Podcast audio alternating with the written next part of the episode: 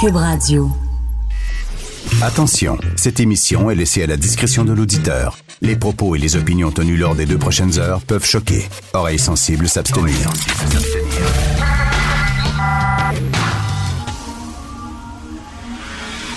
Martino. Richard Martineau. Politiquement incorrect.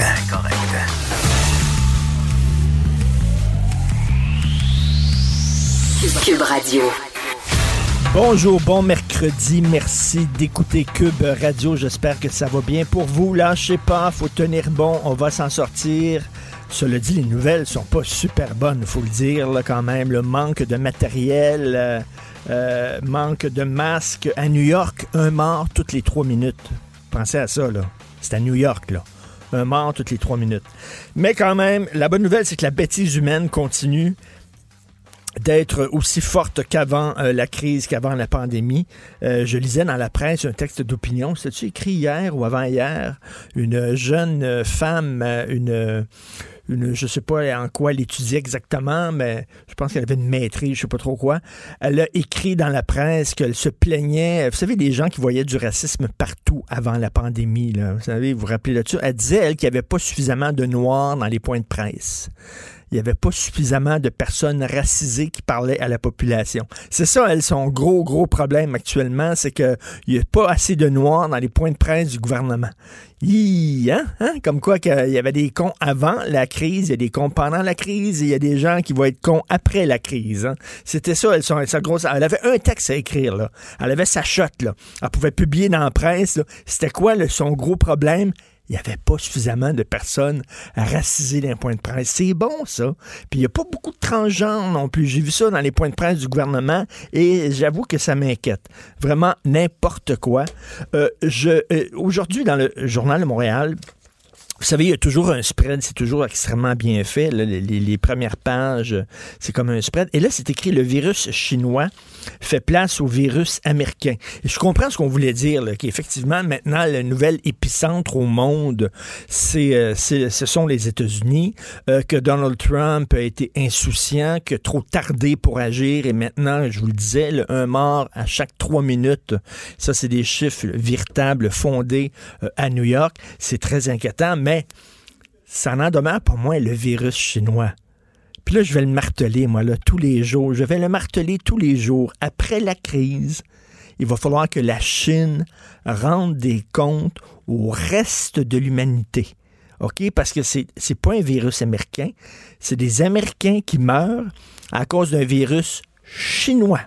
OK? Il y a des gens dans le fin fond de Saskatoon qui meurent, qui perdent leur emploi partout sur la planète à cause d'un virus qui est originé en Chine.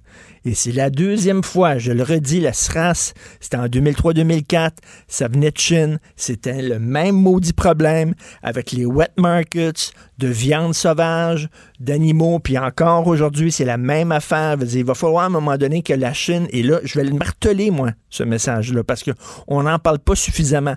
Je lisais dans un magazine français, qui ont dit que les premiers cas en Chine, c'était en décembre 2019. Non, ça a l'air qu'il y avait des cas en novembre 2019. Et pendant très, très longtemps, le narratif en Chine, ce qu'on disait, c'est que c'était comme un genre de gros empoisonnement alimentaire. Tu attrapais ce virus-là en mangeant certains aliments. Or, ils le savaient, les autorités chinoises, que ça se transmettait d'humain à humain, que c'était une contagion d'humain à humain. Ça leur a pris un mois il a fallu attendre le 20 janvier pour que la Chine dise au reste du monde, oui, euh, il y a beaucoup de morts. Savez-vous pourquoi ils ont dit oui, effectivement, c'est d'humain à humain? Parce qu'ils ne pouvaient plus le cacher. Il y avait tellement de morts, des milliers de morts dans les hôpitaux, puis ça, ça débordait. Ils ne pouvaient plus le cacher. Ils devaient le dire pendant près d'un mois, sinon plus. Ils ont caché ça. Ils n'ont rien fait. Il y a un gros texte dans le New York Times qui est paru il y a quelques jours. Gros texte je l'ai devant moi. China created a fail-safe system to track contagions. It failed. Un texte qui est paru il y a quelques jours, le 29 mars. On avait mis tout un système en place. Chaque fois qu'il y avait des, des, des, cas, des gens qui se présentaient à l'hôpital, les gens de l'hôpital devaient le transmettre au directeur de la région. Et le directeur de la région transmettait ces chiffres-là aux autorités en haut chinoises pour que les autorités agissent eh bien, les autorités avaient les chiffres. Ça montait, mais ne faisaient rien, ne voulaient pas euh, entacher la réputation de la grande Chine communiste, du système communiste. Écoute, là, que que aider la Chine à passer d'un pays du tiers-monde à une puissance économique mondiale. Donc, on ne voulait pas. Ils ont caché ça. Il y avait les chiffres, ils le savaient parce que c'était transmis euh, par... ils n'ont rien foutu. À un moment donné, là, les gens disent les Chinois sont fantastiques et tout ça. Avez-vous vu ça? Le gouvernement hollandais, parce que là, les Chinois fabriquent des masques pour le reste de l'humanité, puis essayent de changer le, narratif, leur histoire, dire regardez comment on est responsable, puis on est fiable, puis vraiment, on est à l'avant-plan, on est au front de la lutte contre. Le gouvernement hollandais a dû retourner 600 000 masques qu'ils avaient reçus de la Chine parce qu'ils étaient mal foutus. Ils étaient pas bons il était, il était pas correct. Et ça, c'est pas un texte dans un, journal boui-boui, là. Un petit site obscur, National Post. OK? Le Dutch government recalls 600,000 masques. 600 000 masques qui ont dit retourner parce qu'ils étaient mal faits. Alors, la Chine devra rendre des comptes. Et c'est encore un virus chinois dans mon livre à moi. Vous écoutez Politiquement Incorrect. Richard Martineau. Politiquement incorrect. Cube Radio. nous parlons bien sûr d'économie avec Michel Gérard, chroniqueur à la section argent du Journal de Montréal, Journal de Québec. Salut Michel. Bonjour Richard. Écoute Michel, tu étais prophétique, faut le dire, parce que tu étais le premier à dire l'aide de 2000 dollars par mois, c'est injuste vis-à-vis des gens qui travaillent au salaire minimum. Et là, je vois plein de textes et je vois effectivement, même au gouvernement, on allume, là, mais tu étais le premier à dire, écoute, il y a un problème avec ça. Là. Ben oui, euh, mais c'est parce que tu travailles, tu es pénalisé, mettons. Ben oui. C'est un peu euh, incongruent.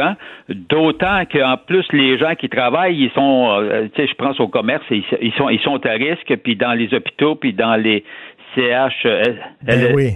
CHSLD. Ben oui, c'est ça. Donc, tu sais, c'est complètement anormal. Alors, euh, ben, il était temps qu'on allume. Mais regarde, l'important, c'est qu'il n'est jamais trop tard.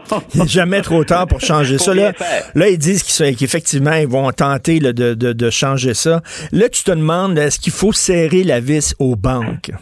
Ben, je sais pas si tu as remarqué, euh, moi, je pense qu'il est temps que c'est au. Le temps est arrivé là, aux banquiers là, de faire un petit effort collectif. Ben oui. Qu'est-ce que tu en penses? Ben oui. Jusqu'à présent, tout le monde, tout le monde fait des efforts dans le cadre de la guerre qu'on livre à la COVID-19 au coronavirus. Et puis, euh, les banquiers, eux autres, disent pas un mot, ils encaissent, ils continuent d'empocher. Les gouvernements sont là, on avance, on avance des, centaines de milliards, je dis pas des milliards, des centaines de milliards. Des, je, écoute, et, là-dessus, là, une grande partie euh, totalement garantie par le gouvernement. Quand tu dis un prêt garanti, là, Richard, il faut savoir que c'est totalement sans risque hein, pour euh, les banques. Là. Ben oui. Alors, moi, je pense que l'heure est arrivée là, pour que les, les banquiers, incluant Desjardins évidemment, parce que c'est une banque coopérative, si l'on veut, on va leur laisser le mot coopérative. Euh, bon, alors donc il est temps qu'ils fassent un effort, mais euh, mais euh, on peut pas attendre après eux. Donc c'est pour ça que je recommande aujourd'hui à Justin Trudeau d'ordonner lui-même, n'est-ce pas, de décréter de décréter un plafonnement des taux d'intérêt. Je crois que concernant tous les prêts, là, les prêts aux particuliers, les prêts aux entreprises, euh, je crois qu'il devrait le plafonner durant le temps de guerre qu'on livre à la COVID-19 à un taux maximum de 5% On gèle ça à 5%, bon, pour trois mois, six mois, selon la durée de la, de, de, de, la guerre, n'est-ce pas, euh, du combat qu'on livre euh, au coronavirus. Et en ce qui concerne en ce qui concerne les cartes de crédit, toutes cartes de, de crédit, de crédit, je crois qu'il devrait décréter un, plafond de 10% 10 mm. Puis je regarde, je l'improvise pas le 10 Je, je t'explique, les cartes de crédit, les, euh, toutes les institutions bancaires offrent une parmi euh, leurs tonnes de cartes de crédit, il y en a toujours une qui est autour de 9,9 donc, 10% je trouve ça, hein, je leur donne un dixième de point de plus. Alors, 10% je pense que ce serait, ce serait le maximum euh, que les institutions bancaires, euh, Desjardins compris, euh, je ne l'oublie pas, pour euh, plafonner, ça serait urgent de plafonner c'est le, taux des, cartes de crédit parce que je trouve ça abusif. Ben, mais hein, c'est abusif. Richard, c'est terrible, hein? Ben, 20% Voyons donc, c'est quasiment des Shylock. Oui, ben c'est ça, mais tu sais que toutes les banques, les institutions bancaires, ils ont la plupart de leurs cartes sont au taux de 19,9. Bon, regarde, on va baisser d'un 19,9. Le taux directeur de la Banque du Canada est à 0,25. 0,25. Quand tu places, si tu as de l'argent, tu as de l'épargne à la banque ou chez Desjardins, on ne donne même pas 1 Mettons qu'ils ont un petit écart de. Ils ont, un, petit jeu, là. Mm. Alors, il faut savoir, Richard, tu sais, je regarde, mettons, c'est la grille des taux d'intérêt chez Desjardins. Desjardins, tu sais, Desjardins se vante d'avoir 7 millions de membres et de clients, là. Bon, ben, écoute, les prêts personnels, là, les prêts personnels, prêts personnels et financements accordés de 500 à 3000 pièces, le taux, tiens-toi bien, 14,89 Aïe, aïe. Pour six mois. Non, regarde ça. Non, non, puis tu sais, comme tu disais, Michel, tous les programmes d'aide aux entreprises et d'aide aux travailleurs, ça, ça va aider. Le gouvernement donne de l'argent aux entreprises pour qu'ils puissent payer leurs dettes. Dans, ben au, bout, au, bout, du compte, c'est les banques qui vont profiter de tout ça. C'est l'aide qu'on donne aux travailleurs, 2000 pièces par, par, par, euh, par, mois, puis ben l'aide aux entreprises, puis tout ça. Au bout du compte, c'est les banques qui vont profiter de ça. Et peuvent-tu, eux autres aussi, nous aider, mettre l'épaule à la roue? Ben oui, mais le problème, c'est qu'on peut pas attendre après, après les banquiers pour qu'ils prennent l'initiative. Il faut toujours leur serrer la vis. On n'a on, on, pas le choix. Mais à ce moment-là, regarde, qu'on le fasse, qu'on le fasse. Puis, regarde, moi, je, te parie une chose. Demain matin, ou ce matin, s'il veut, Justin Trudeau décrète le plafonnement des taux bancaires. Hein, à 5% pour les prêts, puis à 10 mhm. sur les cartes de crédit je te parie, il n'y a pas un banquier qui va s'élever contre. Il n'y en a pas un qui oserait s'élever contre. il, y aurait l'air fou en maudit. Il y en a un qui s'élève contre, ben, regarde, je pense que son conseil d'administration va le foutre dehors.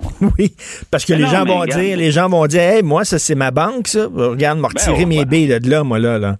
Ben oui, ben oui. Non, mais c'est parce qu'à un moment donné, euh, regarde, il faut que tout le monde mette l'épaule à la roue. Est-ce que tu penses, est-ce que tu es optimiste? Est-ce que tu penses que Justin Trudeau pourrait aller là, 5 pour, euh, puis 10% pour les cartes de crédit? Ben, cette semaine, il semblait pas vouloir manifester, euh, entre guillemets, trop d'intérêt pour ce genre de mesures. trop, mais... trop d'intérêt, c'est le cas de le dire. mais, la situation se corsant. Et puis si, d'ailleurs, je, je, je, l'ai écrit dans ma chronique, si les premiers, François Legault et ses collègues premiers ministres des provinces faisaient des petites pressions sur Justin pour lui rappeler l'importance de ça, euh, ben peut-être que ça serait une de ses prochaines mesures. En tout cas, écoute, je croise les doigts parce qu'il ne faut pas attendre après les institutions bancaires qu'il fassent. Alors, Marc, s'il y en avait une qui osait le faire, tu sais que les autres emboîteraient le pas, là. Mmh. mettons des jardins. On aime bien des jardins au Québec, là. Mmh. Je répète, 7 millions de membres et de clients de se vanter des jardins. Si, tiens, si Desjardins prenait l'initiative, je vais te dire, moi, que les autres vont suivre. Ben oui. Bon, en tout cas, on verra. Ben oui. Écoute, les fonds de travailleurs, que ce soit le fonds euh, de la FTQ, euh, le fonds de la CSN, euh, ils, traversent une période difficile. Oui, parce que eux, évidemment, bon, tu peux racheter tes actions, et c'est-à-dire à certaines conditions. c'est sûr que les gens à la retraite, 65 ans ou pré-retraite, là, peuvent les, les racheter euh, ça, pose pas de problème. Mais là, on se retrouve avec une autre clientèle qui, qui, qui ont fait des demandes de rachat et c'est les gens qui perdent leur, leur, leur, job. Les gens qui perdent leur job et qui ont de l'épargne dans les, mettons, le fonds de solidarité de la FTQ. Ils retirent leur argent, ils retirent leur ben, argent parce qu'ils en ont besoin. Des conditions de rachat. Donc, euh, oui, il y a beaucoup de, demandes. Alors, on pense que ça va peut-être atteindre quoi les 950 millions de dollars euh, de, de rachat cette année juste pour le fonds de la FTQ. Habituellement, c'est autour de 600 millions. Euh, bon, en tout cas, bref, euh, pourquoi les gens veulent le racheter, c'est parce que le prix de l'action du fonds FTQ et fonds d'action de la CSN est révisé seulement deux fois par année et le prix actuellement en cours, il est, il est très élevé par rapport à la crise boursière qu'on vient, qu'on vient de subir. Fait que les gens sont pas fous, ils disent, oh boy, il n'y a pas qu'il y a un endroit où on peut faire un petit peu de sous. Ben oui, bon, mais là, ils ont assez de liquidité pour euh, payer tous ces gens-là, leur donner l'argent qu'ils demandent? Ben, c'est-à-dire que je pense, moi, moi, ça m'inquiète pas en ce qui concerne la liquidité. Les fonds sont, tu sais, c'est pas tu sais, regarde, le, fonds de la FTQ, c'est 17 milliards d'actifs, mais c'est pas 17 milliards dans de la PME, comprends-tu? Oui, oui, oui. C'est autour à peut-être de 55% là. Alors, donc, il te reste un 45% de valeur plus, plus, plus liquide, plus sûr. Là. Euh, donc, moi, ça ça, ça m'inquiète pas. Évidemment, si tout le monde voulait se faire acheter, là, il y aurait, on aurait un sacré problème. Ben Et par ailleurs, je dois dire aussi que ces deux fonds-là, si jamais il y avait hypothèse, une certaine difficulté à racheter tous ceux qui veulent se faire acheter, je pense que les, le gouvernement du Québec et le fédéral se mettraient derrière pour les appuyer. Mais Michel, euh, merci beaucoup. Puis je rappelle que demain, on va passer une demi-heure ensemble. Tu vas répondre aux questions des auditeurs, des gens qui peuvent nous écrire déjà là, euh, par courriel, nous contacter par téléphone, aussi sur ma page Facebook. On a une couple de questions à te poser. Donc, on fait ça demain matin. Merci beaucoup, Michel. Au revoir. Allez, bonne journée. Michel Gérard, chroniqueur à la section argent du Journal de Montréal, Journal de Québec. Politiquement incorrect. À Cube Radio et sur LCN, le commentaire de Richard Martineau avec Jean-François Guérin. Cube Radio.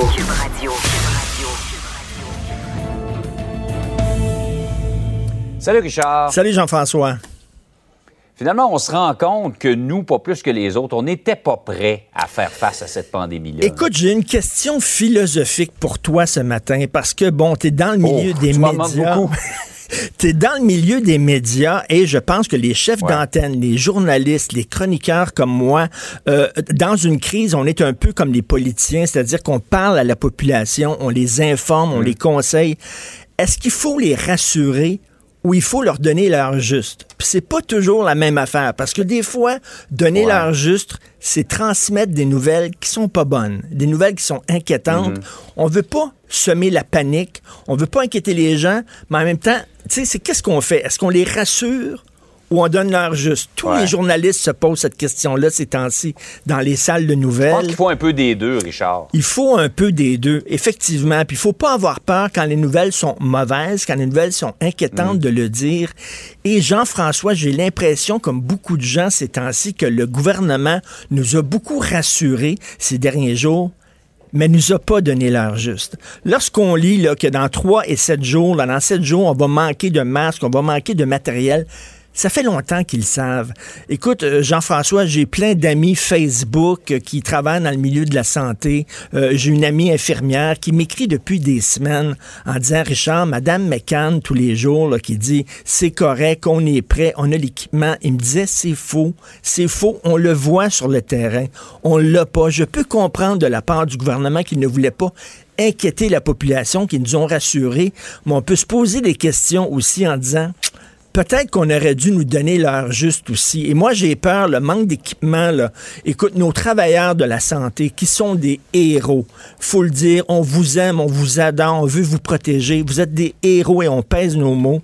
Ces gens-là, peut-être, à un moment donné, vont dire, écoute, est-ce que ça vaut la peine que je mette ma sécurité à moi et celle de mes enfants, celle de mes proches en danger, parce que j'ai pas assez de matériel pour me protéger. Moi, j'ai peur qu'il y ait des gens qui restent chez eux et qu'on manque. Ça, c'est donner l'heure juste. C'est inquiétant, c'est pas rassurant, mais en même temps, je trouve que on nous a pas donné l'heure juste, malheureusement, depuis quelques jours.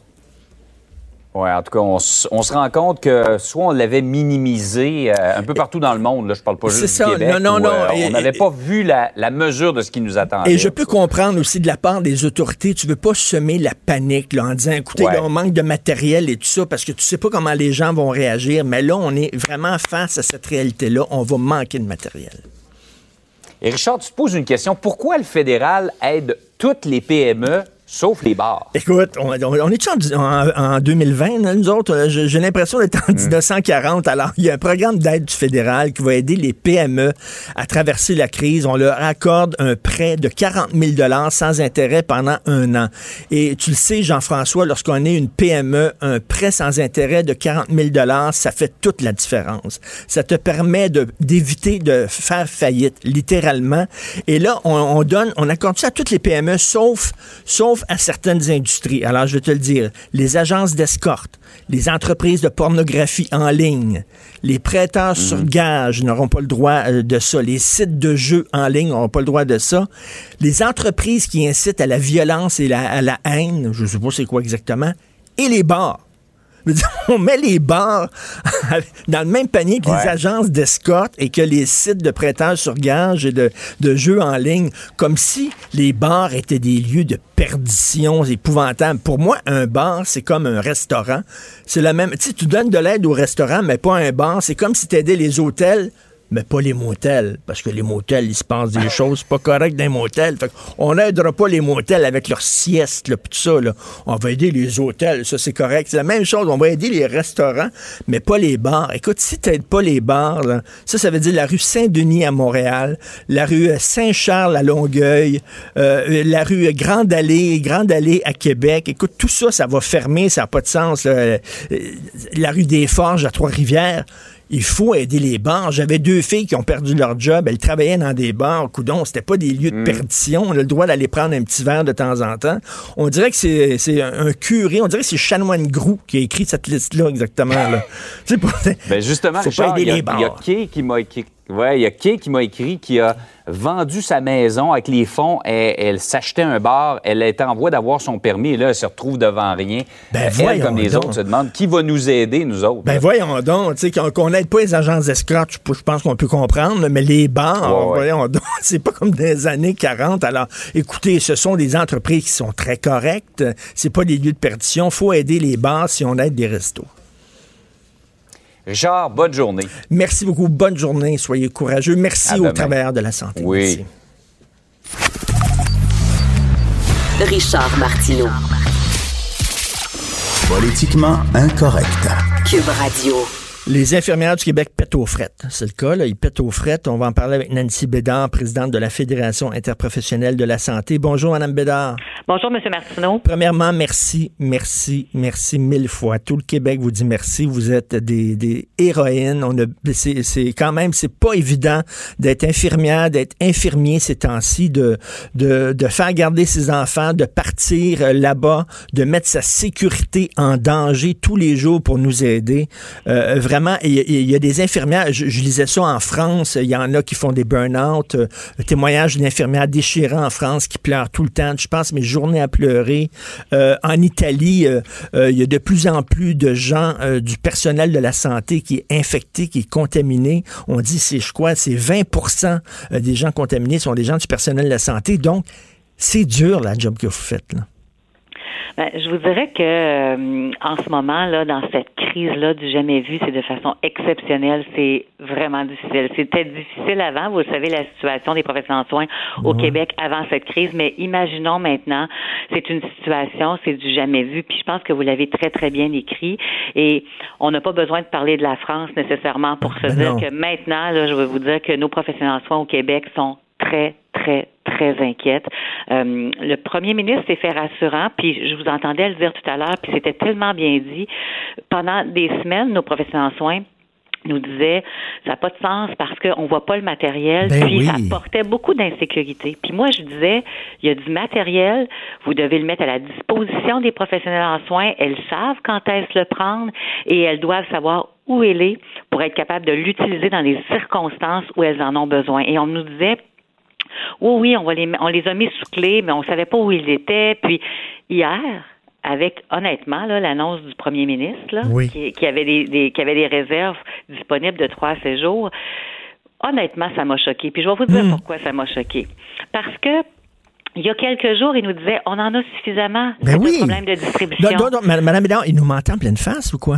Ben, je le sais pas, mais je peux vous dire que entre tous les c'est ça qu'on disait, entre ce qui est dit à tous les jours à une heure par notre premier ministre et la ministre de la Santé, puis entre ce que mon monde vit sur le plancher, il y avait une distorsion. Puis à tous les jours, je dis au ministère, c'est soit les gestionnaires mentent, c'est soit que les gestionnaires n'ont pas de directive claire, mais il y a quelque chose qui se passe entre ce qui se dit à la télé et ce que mon monde vit. Ben, et ça, ça soulève de l'inquiétude. Et, et Madame, Madame j'ai une amie qui est infirmière euh, et qui m'écrivait tous les jours. Elle m'écrivait tous les jours, mais depuis des, des semaines, elle dit Madame McCann dit pas la vérité. Elle ne dit pas la vérité. Et en même temps, je veux pas nécessairement pointer du doigt le gouvernement. On, on- sait, ils, ils voulaient nous rassurer, ils veulent rassurer la population, ils veulent pas nous inquiéter. Mais en même temps, faut donner l'argent valeur juste? Absolument, absolument. Et je pourrais vous dire qu'hier, c'était assez ébranlant, là, parce que euh, toute, toute leur façon de, rassurer les gens à ce, au chapitre de, de l'équipement, et tout à coup, hier, ben là, il en reste pour trois à sept jours. Imaginez-vous, à la place d'une infirmière, une infirmière auxiliaire, une naothérapeute, là, qui est mère, hein, qui a une famille, qui actuellement rentre travailler à tous les jours, qu'elle côtoie des dizaines de personnes, là, le deux mètres, elle l'a pas, ses enfants, elle aussi, elle a toutes les mêmes problématiques. Les écoles sont fermées. Ben elle se donne à 100% pour ses patients. Elle veut être là. Elle veut être au cœur de leur crise. Mais moi, je vais vous dire une chose, là. Le qualificatif d'ange gardien, là, il dérange un peu. Parce que moi, je vais vous dire une chose, là. Mm. On soigne pas par inspiration divine, hein? Mm. Oui, c'est bien, c'est, le fun, puis c'était bien d'entendre ça au départ, mais on ne soigne pas par inspiration divine. Ça prend des compétences, ça prend des professionnels, mm. elles le sont, mais ça prend des outils pour soigner. C'est comme si on disait, à, je sais pas moi, à l'armée, euh, ben allez, allez nous protéger, mais vous avez rien. On vous donne rien pour le ouais, Vous êtes des anges gardiens, vous êtes des martyrs, vous êtes, vous êtes là par vocation, puis tout ça. À un moment donné, non, vous êtes des travailleurs. On est, puis vous le dites bien là. Actuellement, on est des héroïnes. Oui. Ça c'est bien dit. Mais les héroïnes là, pour être capables de bien soigner leurs patients, elles ont besoin de leurs outils. Et actuellement, il y a des outils, mais je pense qu'il faut qu'ils soient mis à la disposition des professionnels en soins, puis il faut leur faire confiance qu'elles sont capables de l'utiliser à bon escient quand, quand, quand la situation le ben, permet. Ben, tout à fait. Moi, moi je, les infirmiers, les infirmières, pour moi, l'image que j'ai, puis c'est la meilleure image que je peux trouver, c'est qu'il y a un feu, et quand il y a un feu, tout le monde sort de la maison, vous, vous rentrez vous, vous rentrez dans la maison, mais OK, mais il faut, il faut, il faut vous protéger. Il faut faire en sorte, là, mais premièrement, il faut bien vous payer, puis on en discutera à un moment donné quand la crise sera terminée. Oui. Puis je pense que tout le monde va être d'accord avec ça. Oui. Euh, parce que vous pouvez rester chez vous pour recevoir 2000 pièces par mois. Hein, Absolument. Puis euh, vivre tout en sécurité. Ça, on en discutera aussi du salaire. Oui. Parce que c'est bien beau les anges gardiens, mais les anges gardiens veulent être payés aussi, puis veulent être bien traités. Mais il faut aussi que vous ayez de la protection, là. Parce que là, un moment... Actuellement, c'est leur santé. C'est ça notre, notre lutte, là, c'est la santé et la sécurité des professionnels en soins. Vous savez, cette crise-là ne va pas se résorber demain. Vous savez que j'ai 30 professionnels en soins qui sont actuellement contaminés, puis j'en ai 300 qui sont en quarantaine. Imaginez, là, puis là, j'ai pas les chiffres d'aujourd'hui. Alors, demain, après-demain, là, si elles ne peuvent pas euh, être en sécurité et se protéger, protéger leurs proches, protéger leurs patients, ben moi, là, dans trois semaines, un mois, là, on va avoir encore beaucoup moins de professionnels en soins. Ben c'est ça même euh, que mon inquiétude, et c'est ça je veux vous, poser comme question. Y a-tu des gens qui vont qui vont quitter le, métier, qui vont prendre une euh, c'est clair, c'est clair. et, on est plein de témoignages en ce sens-là. Tu vous, connaissez des gens autour de vous. Moi, imaginez tous les canaux de communication, que ce soit sur mon site, sur mon Facebook, les gens, nos boîtes vocales. Tous les jours, on a vraiment plusieurs personnes qui nous font des témoignages à l'effet qu'elles sont très, très, très inquiètes. C'est sûr qu'à tous les jours, j'ai plein de canaux de communication avec le ministère, la ministre McCann, j'y ai parlé encore avant hier. J'étais avec les gens du gouvernement. C'est mon travail de faire ça on a, on a eu une entente là, avant hier là, que je peux vous dire qui est venue au moins placer le fait qu'on va avoir des uniformes pour les gens qui euh, soignent des patients qui sont infectés, euh, qu'on va retirer les travailleuses enceintes, qu'on va mettre euh, en sécurité les immunosupprimés, ceux qui ont des maladies chroniques. Mais comprenez-vous que ça m'a pris huit, neuf jours à négocier jour, soir, nuit pour réussir à aller soi-disant attacher dans une entente l'engagement formel du gouvernement de le faire. Pour moi, là, c'est pas une fierté d'avoir fait ça. Hein. Mmh. Pour moi, là, ça aurait dû être fait d'avance. C'est pas une affaire à négocier avec un syndicat.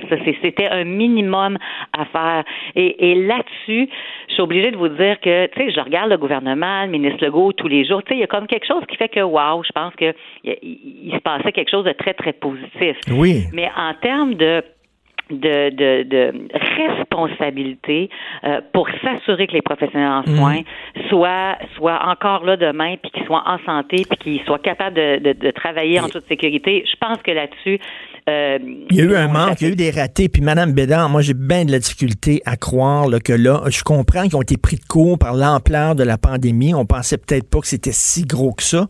Euh, mais quand même, là, c'est pas d'aujourd'hui, c'est pas hier qu'on est arrivé en disant, oups, il y a, y, a y a, un manque de matériel, là, on va en manquer d'ici trois, sept jours. Dire, ben, il le savait depuis longtemps.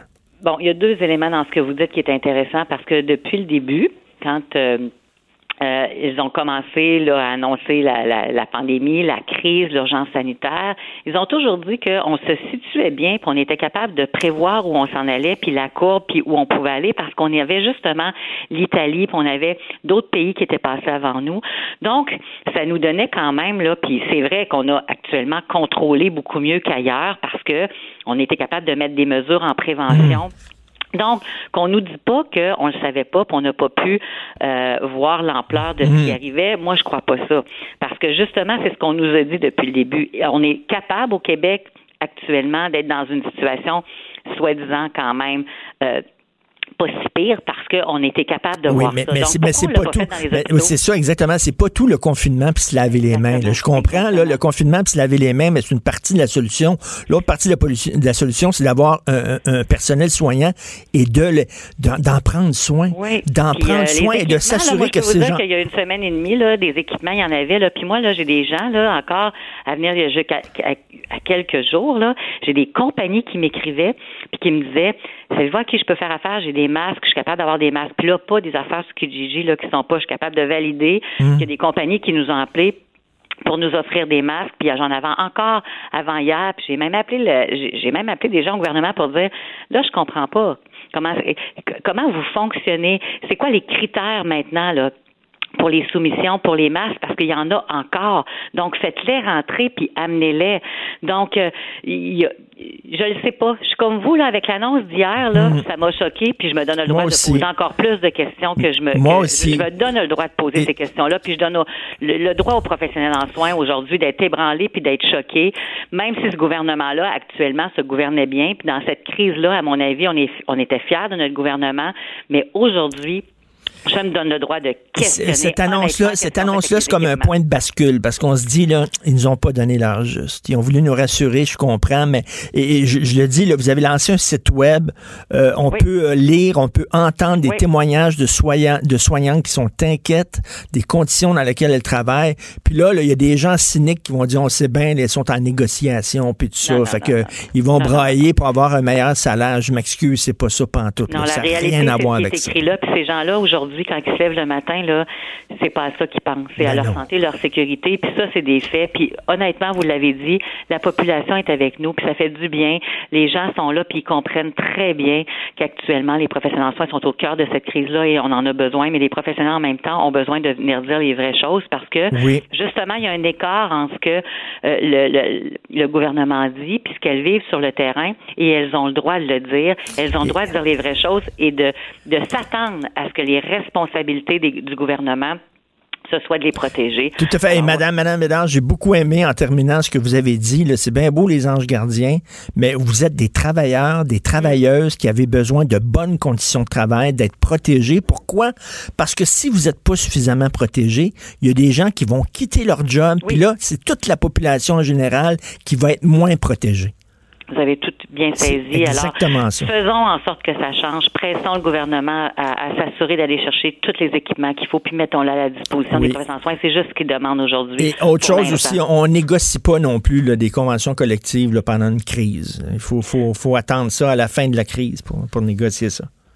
Nous, on est en train de regarder là, ce qui peut être fait. Moi, ce que je veux, c'est de m'assurer que au niveau de les- des mesures exceptionnelles pour COVID, alors que mon monde soit protégé, puis si je suis capable d'aller chercher de la rémunération additionnelle pendant cette crise, je m'en priverai pas, M. Martineau, parce que sinon Hmm. les docteurs vont aller le chercher. Je veux juste vous dire. ça. OK, je peux comprendre. Je comprends comprend? tout à fait. Je comprends tout à fait ce Fait que, que moi, vous je me dites. priverai pas de rien pour aller arracher tout ce que je peux arracher euh, pour mes professionnels en soins. Crise actuelle, la, la crise oblige actuellement. Ben, je vous comprends et je veux tout à fait. Il y a bien des gens qui seraient d'accord avec vous. Madame Bédard, merci, Merci. encore pour votre travail, le travail de tous vos membres. Vous êtes vraiment extraordinaire. Donc, présidente de la Fédération interprofessionnelle de la santé, allez voir le site web, allez entendre les témoignages déchirants, inquiétants, euh, émouvants de ces gens-là. Merci, Madame Bédard. Merci à vous. Pour nous rejoindre en studio, Studio à commercial cube.radio. Appelez ou textez 187 Cube Radio. 1877 827 2346.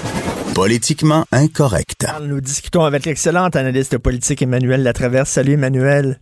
Bonjour. Je souris parce que euh, ça me fait rire. Justin Trudeau il a dit qu'il faut continuer l'isolation et non l'isolement. Il faut isoler, il faut isoler les murs de nos maisons.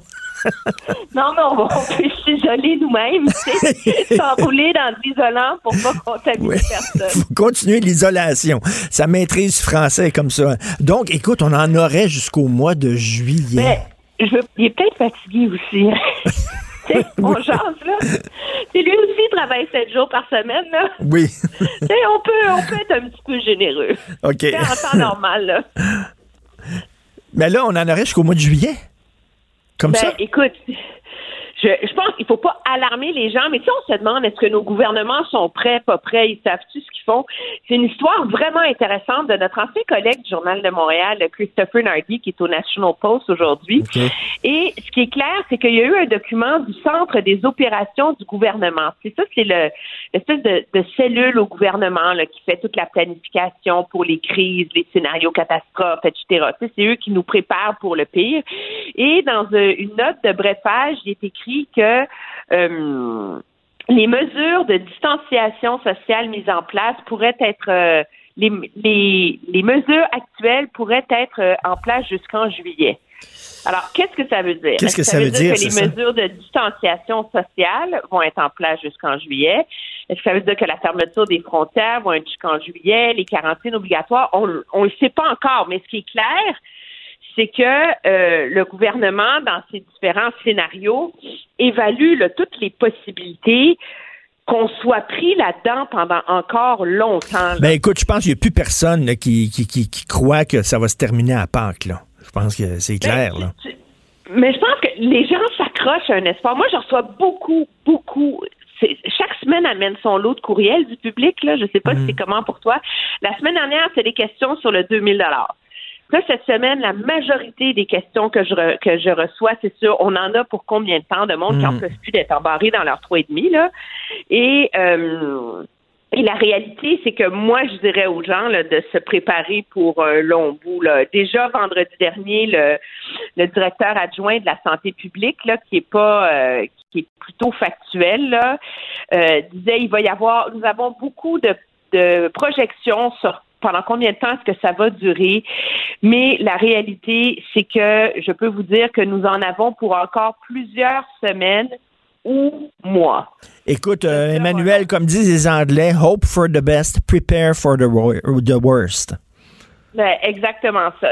Alors je pense qu'il faut se faire, euh, je pense qu'il faut, il faut se faire à l'idée qu'on a à se développer une nouvelle euh, réalité là et qu'on est, qu'on est, qu'on est collectivement loin, loin, loin d'être sorti de l'auberge. Puis d'ailleurs, qu'on voit les chiffres de contamination au Québec là, euh, il faut pas être surpris là non plus. Écoute, là, on est, on- puis on est inégaux devant le, devant le confinement parce qu'il y a des gens qui ont des, qui ont des grandes maisons, qui ont une cour où ils peuvent sortir, profiter du soleil. Il y a des gens qui sont pognés, comme tu as dit, dans un trou et demi. C'est pas les mêmes conditions. Hein? Non, c'est pas les mêmes conditions. Il y a des gens qui ont un revenu.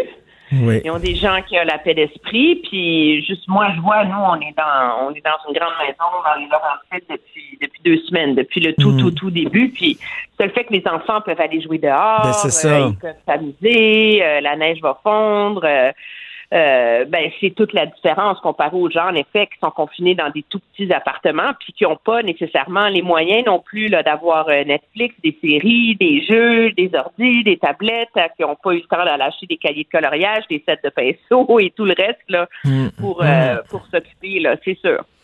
Écoute, jusqu'en juillet. Euh, Est-ce qu'il faut agir sur les taux d'intérêt des cartes de crédit? C'est ce que préconise euh, Michel Gérard. Euh, il aimerait que Justin Trudeau dise, écoute, les cartes de crédit, 10% pas plus. Mais le- il n'est pas le seul à préconiser ça. hein. Je veux dire, le, le, le NPD au fédéral mène cette charge depuis le tout début. Il y a de plus en plus de voix qui s'élèvent parce que la réalité, c'est que euh, le gouvernement fait ce qu'il peut pour venir en aide aux gens. Là. Bon, la prestation de 2000 dollars va rentrer, mais on s'entend que pour beaucoup de monde, c'est pas assez pour couvrir leur euh, leurs dépenses habituelles, etc. Les Canadiens, les Québécois sont déjà endettés jusqu'au cou. Euh, il y a quelque chose d'immoral à un moment donné, là, je pense mm-hmm. qu'on s'entend, là, à ce que toute la société au complet fait sa part, les banques font leur part pour les entreprises, etc. Puis le truc là où on s'accroche là, c'est les taux de carte de, de, carte de crédit entre 20 et 29 là. Mmh, Je veux dire, mmh. c'est absolument. Euh, c'est hallucinant, le 20-29 C'est incroyable. Oui, alors, ce qui est intéressant, c'est qu'aux États-Unis, il y a déjà plusieurs compagnies de cartes de crédit qui ont mis en place des mesures, là, donc un, congé de paiement pour deux mois, euh, euh, etc.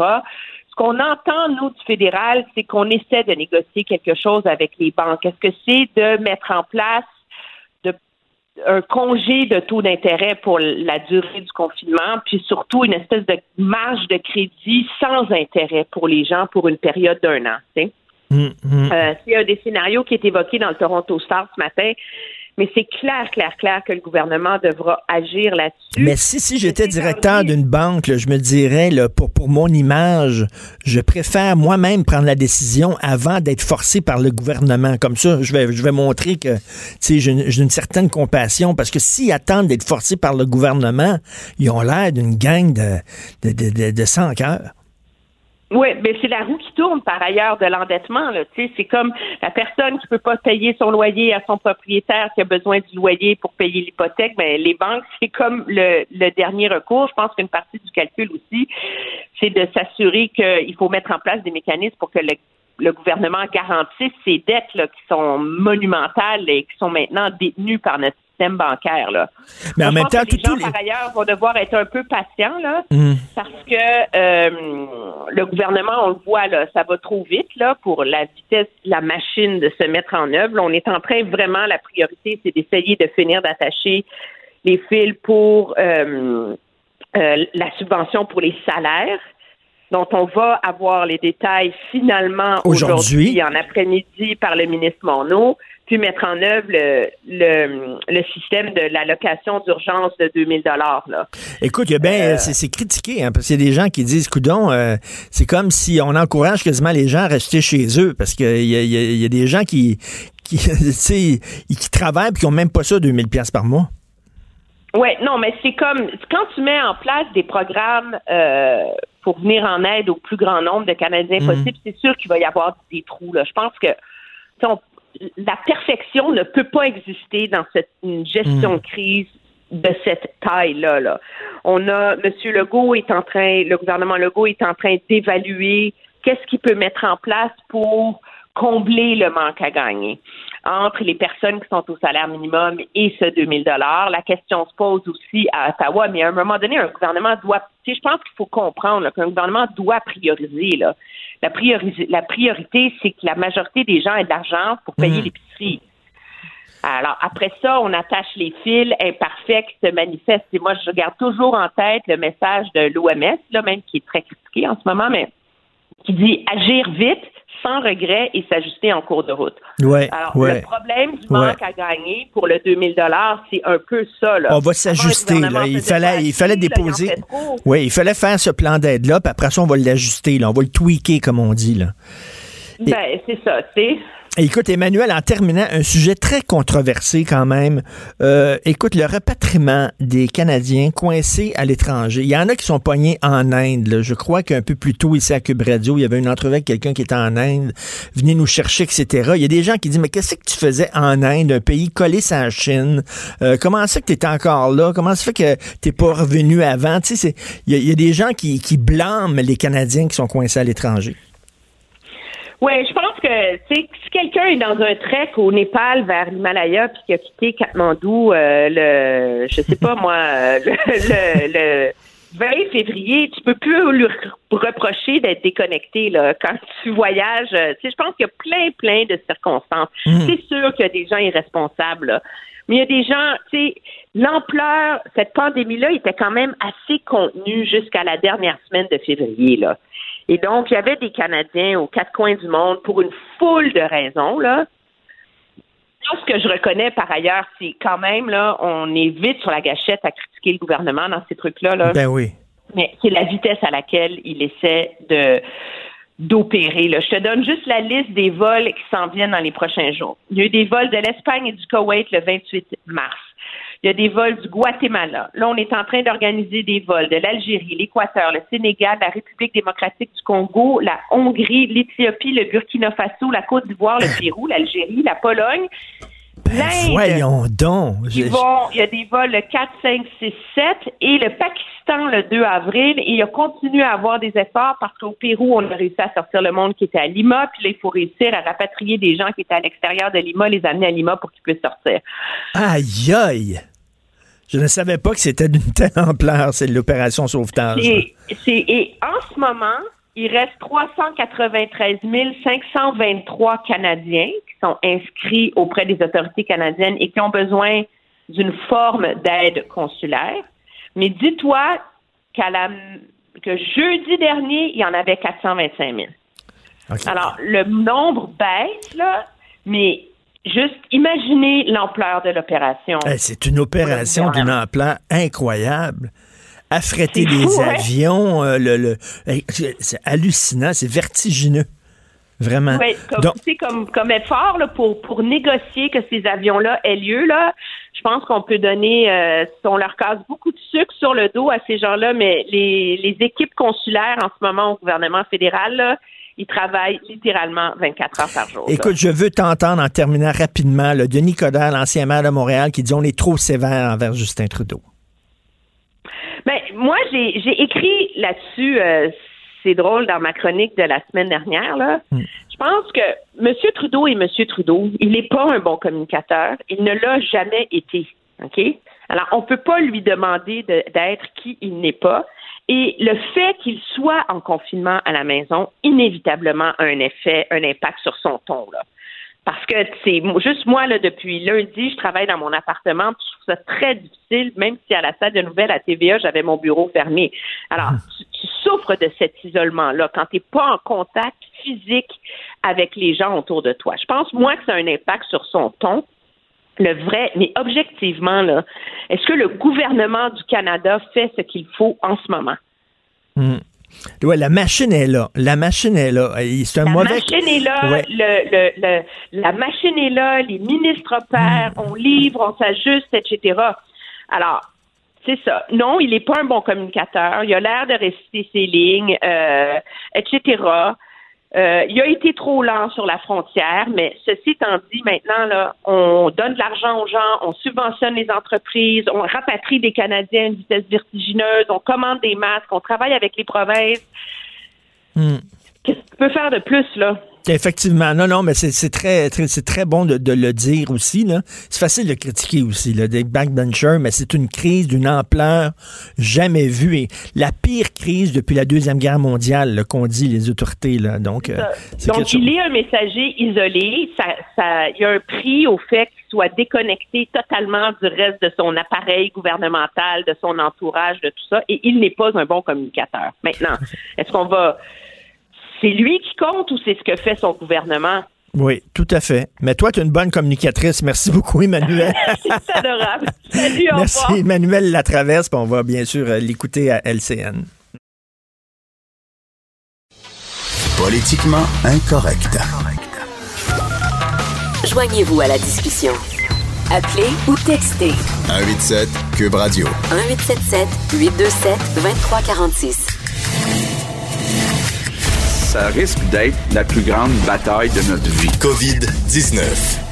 Écoutez, avant de passer la parole à, Vincent, euh, je veux vous euh, transmettre le dernier euh, message que posté sur son statut Facebook Adrien Pouliot, qui est notre invité tous les jeudis. On va lui parler demain. Il pose une sacrée bonne question.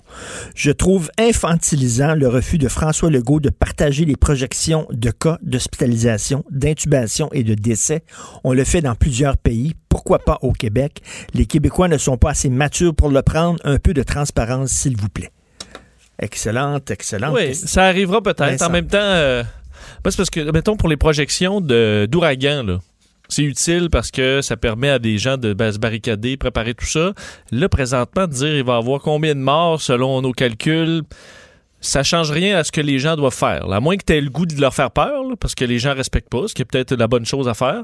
Peut-être ce que les États-Unis ont fait Mais- hier mais d'ailleurs. C'est la question philosophique que je posais à Jean-François Guérin, puis plutôt à l'émission. Le rôle des autorités, est-ce que c'est de rassurer ou de donner l'heure juste? Oui, un peu des deux. Oui. Un peu des deux. On l'a vu avec. Mais ce qu'on veut éviter, par contre, ce, qu'on est, ce qui est arrivé hier avec les équipements, c'est nous dire on en a, on en a, on en a, on en a plus. Ben oui. Bon. Mais il savait qu'il y en, a, en Ben, avait plus. Et euh, on a gardé longtemps, un petit peu trop longtemps le discours de on en a, inquiétez-vous pas, les commandes, mais euh, alors qu'hier, on comprenait a trop que. rassuré, puis pas assez donné l'heure juste. Vincent Dessureau, vous l'aurez reconnu. D'ailleurs, Vincent, quand tout ça est terminé, tu viens super à la maison, Sophie a trouvé une recette de ragoût de pangolin extraordinaire. Ça a l'air tellement bon. On va se faire une fondue d'animaux exotiques. Une fondue de, chauve-souris avec un peu de pangolin. Là, c'est, je pense qu'on va se concentrer sur le poulet. Euh, le poulet pour un bout. Le tofu même. Alors, mais t'as pas des super bonnes nouvelles, Non. faut le dire. Non, faut dire euh, en commençant par euh, on est il y a une date importante aujourd'hui, puis il y aura pas de poisson d'avril. Je pense que ça c'est annulé pour tout le monde. De oui. grâce, épargnez-nous vos jokes plates euh, aujourd'hui parce que bon, il y a plusieurs nouvelles importantes et, et pour beaucoup de Québécois Aujourd'hui, là, c'est le mur. Euh, le loyer qui rentre, qui est à payer, alors que pour beaucoup de gens, les revenus se sont arrêtés depuis maintenant quelques semaines. Et on verra probablement, enfin, on en voit déjà là, des conflits, des confrontations entre euh, les locataires et les propriétaires. Euh, Il faut comprendre que dans les deux cas, là, il y a du monde dans la marde. Ben oui. Euh, Il y a des locataires qui ne peuvent tout simplement pas payer à- à- en date d'aujourd'hui. Il y a des propriétaires qui Qui ont doivent à payer leur payer. hypothèque exactement. Il y a pas de, on n'a pas de solution encore là, donnée au gouvernement, à l'exception de dire, ben faites preuve de bonne foi, euh, essayez de vous entendre euh, pour entre autres un report. dans certains cas, tout simplement pour attendre l'aide du fédéral. Mais on comprend qu'il y a des propriétaires qui sont très fermes parce qu'eux aussi ont besoin de payer, ou d'autres qui peuvent être juste fermes parce que ils donnent pas de, de corde à, à leurs à leurs locataires. Et on demande quand même, dans la mesure du possible, faites preuve de bonne foi. Puis je pense Ben que c'est possible dans bien des cas, malheureusement pas partout. Euh, et aussi des inquiétudes, Richard, pour les. Faut, faut se rappeler, les, euh, il y a des locataires également de P- des PME. là. Et il y a des PME qui, aujourd'hui, ne peuvent pas payer leur loyer non plus. des, des- des commerces, Des qui sont- commerces, des commerces qui sont fermés, là, mais ils doivent continuer à payer leur loyer, eux autres. C'est beau d'être fermé, d'avoir mis à pied tout le monde. Mais il n'y a mais- pas une scène qui rentre, puis il faut que tu continues à payer ton loyer. Il y a des loyers, là, on s'entend, dans des points, euh, de- des loyers extrêmement chers, admettons oui. au centre-ville et tout ça, dans des zones où il n'y a plus personne qui passe. là. Maintenant, d'être au centre-ville ou d'être en banlieue, ça change rien. De toute façon, ton commerce est fermé, mais ton immense paiement rentre quand même. Alors, pour bien des PME, Ouais. même si on finance la 75% euh, les salaires, ton commerce est fermé. Alors, tu peux pas, tu peux pas t'en sortir Mais- de ce paiement. Je reviens là-dessus. Là. On finance les restos, mais pas les bars. On n'accordera pas d'aide aux bars. C'est- tellement, tellement, tellement niaiseux. Et comme je disais tantôt, c'est comme si on disait les hôtels, on va vous aider, mais pas les motels. Ouais, les les motels, là, il se passe des affaires dans les motels. Là. Oui. Pas les motels. Mais les hôtels, oui, c'est correct. Mais à date, les plans changent chaque jour. Donc, des Oui, fois, il y a des angles morts qui peuvent se corriger aussi. Tout à fait. Alors, nouveau record de décès en Espagne. Oui, euh, ça se poursuit, là, les décès en Espagne. 864 morts euh, dans la journée d'hier. Donc, c'est un nouveau record pour euh, l'Espagne euh, qui se place là, comme deuxième pays toujours où il y a eu le plus de tragédies après euh, l'Italie. Euh, là où il y a quand même toujours de bonnes nouvelles, c'est la hausse de nombre de cas par jour là, qui est maintenant autour de 10 On était à presque 30% il y a une semaine de bons par jour. Alors, on s'attend à ce que le nombre de décès quotidiens aussi bon, d'augmenter trop dans les prochains jours. On sait que c'est Madrid toujours le plus touché, mais la Catalogne aussi a maintenant plus de cas euh, aux soins intensifs. Et dans le monde, là, 877 000 cas présentement, 43 500 morts. Euh, et euh, entre autres, l'Iran a dépassé le cap des 3 000 morts. Les États-Unis vont être à surveiller hein, parce qu'hier, il y a eu un bond de 24 500 cas, presque 25 000 cas. C'est quand même un bond important par rapport à la veille. On était en bas du 20 000. Alors, ce sera intéressant de voir si c'est une tendance forte ou c'était du backlog là, qui est arrivé pour, euh, pour les États-Unis. Et, euh, On n'a pas, encore touché, atteint le pic, là, ça a l'air. non, on parle encore de, de- de- de- bon, d'un certain temps avant le pic. Et euh, on surveille la Russie parce que la Russie, Vladimir Poutine, c'est passé au télétravail parce qu'il est arrivé quelque chose en Russie, c'est que... Est-ce qu'il le fait en chest? Euh, sûrement. S'il doit faire des vidéoconférences du, du G20 en, En chest. chest. Le, en fait, c'est que le médecin-chef du principal hôpital à Moscou, qui s'occupe qui est un infectiologue et tout ça, a été euh, testé positif à la COVID-19. Le problème, c'est qu'il y a une semaine, il était avec Vladimir Poutine parce que Poutine est allé visiter Oh, les installations et en plus, on les voit sur les images se serrer la main sans gants. Là, le serrage de main, Bravo. faut arrêter ça. Alors, on les voit se serrer la main. Euh, alors, lui a maintenant la COVID-19, Denis Protensko, qui est rendu une vedette euh, en Russie parce que c'est un peu leur, peut-être pas leur docteur Arruda, là, mais Oui. c'est un médecin quand même important en Russie. Et il a serré la main de Poutine, qui est maintenant en isolement à la maison. Alors dire être pourquoi en c'est- télétravail. Pourquoi Le- les présidents, puis tout ça, serrent la main, ils sont censés donner l'exemple. Allô? Comme Donald Trump qu'on a vu serrer des Mais mains oui. aussi dans les, euh, dans les dernières semaines. là, la Faut Russie qui envoie, il envoie de l'aide aux États-Unis. Écoute, il doit-tu rigoler, Poutine, d'envoyer de l'aide aux États-Unis? c'est quand même spécial. là. La Russie qui envoie un avion rempli d'équipements médicaux d'urgence aux États-Unis pour les aider. Ça montre-tu que ça va pas bien aux États-Unis? Et en plus, honnêtement, je pense qu'il y a de l'image là-dedans. là. Ben, En fait, il y a de l'image, clairement, là. mais euh, on envoie un, un- un avion, un Antonov 124, le deuxième plus gros avion du monde. Ah oui? L'avion le plus russe qui soit, là. Dans le monde de l'aviation, il n'y a pas plus russe qu'un Antonov 124. Je veux dire, c'est un avion russe mythique. Je veux dire, c'est la Russie, cet avion-là. Alors, on prend cet C'est avion juste s'il t'entend pas l'hymne national russe tout le temps pendant qu'il joue en bas des ailes. Je pense que oui. Alors, on envoie ça, ça a décollé, euh, la- l'appareil a décollé hier euh, d'une base aérienne près de Moscou, va aller se ravitailler en Irlande, puis aller se poser dans le courant de la journée euh, aux États-Unis pour aller livrer là, des cargos de masques et autres. Et on y voit quand même, veut, veut pas, c'est après une, une discussion téléphonique entre Poutine et Trump, où Trump a accepté cette aide-là. Euh, Poutine avait également envoyé de l'aide en Italie. Euh, D'ailleurs, on avait des camions, c'était écrit From Russia with Love. Alors, on voit qu'il y a quand même... Oh, OK. Bon, et on s'attend à ce qu'il y ait une réciprocité. On, on- on- c'est-à-dire, on profite un peu de l'occasion pour faire de la publicité pro-russe. Je pense que oui. Évidemment, on va, les prendre, ces masques-là. Là. On est en situation oui. d'urgence aux États-Unis. Et Donald Trump a promis la réciprocité là, lorsque la production américaine va suffire à la demande. Mais bon, c'est quand même une image assez forte d'avoir besoin de l'aide de la Russie, alors que normalement, c'est les États-Unis qui envoient des avions cargo de- d'aide humanitaire un peu partout. Ben là, c'est elle qui doit recevoir maintenant. Mais oui, là, tu, tu me fais un petit cadeau, tu me parles de la Chine. Oui, un peu de Chine euh, pour toi, Richard, parce que euh, la Chine a publié aujourd'hui pour la première fois les cas qui sont asymptomatiques, parce que euh, le cas, le 81 554 cas, je te le dis, Richard, il y en a plus que ça. là. Je suis d'accord avec ça, c'est le, le chiffre officiel. Il y en a plus que ça.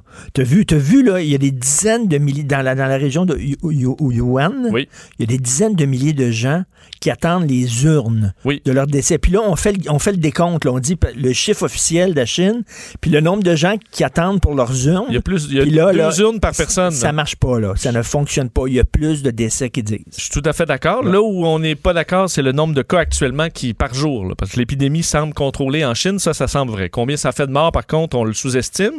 Mais euh, la Chine a dévoilé donc qu'il y avait 1367 cas dans ceux qui étaient suivis présentement qui sont euh, complètement asymptomatiques. Et ça, c'est quand même inquiétant de savoir qu'il y a un pourcentage vraiment de gens qui vont passer à travers la maladie sans aucun symptôme de grippe, de fièvre ou autre. Puis évidemment, Mais c'est qui des contaminent d'autres personnes. des gens qui, et là, si on en a détecté 1367, c'est qu'on est, c'est des gens qui sont allés faire des tests par prudence. Mais combien il y en a dans la nature? Si tu n'as pas de symptômes, tu te fais pas tester. Au Québec, tu te fais pas tester non plus.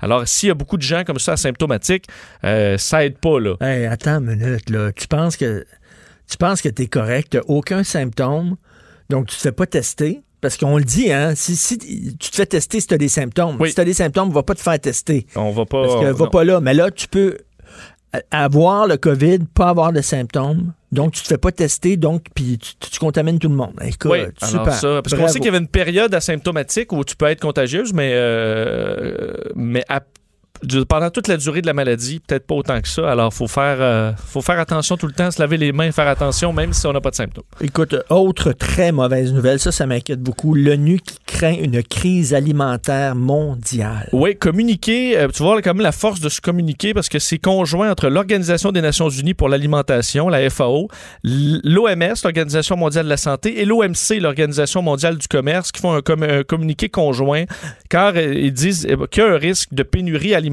sur le marché mondial en raison d'un paquet de perturbations.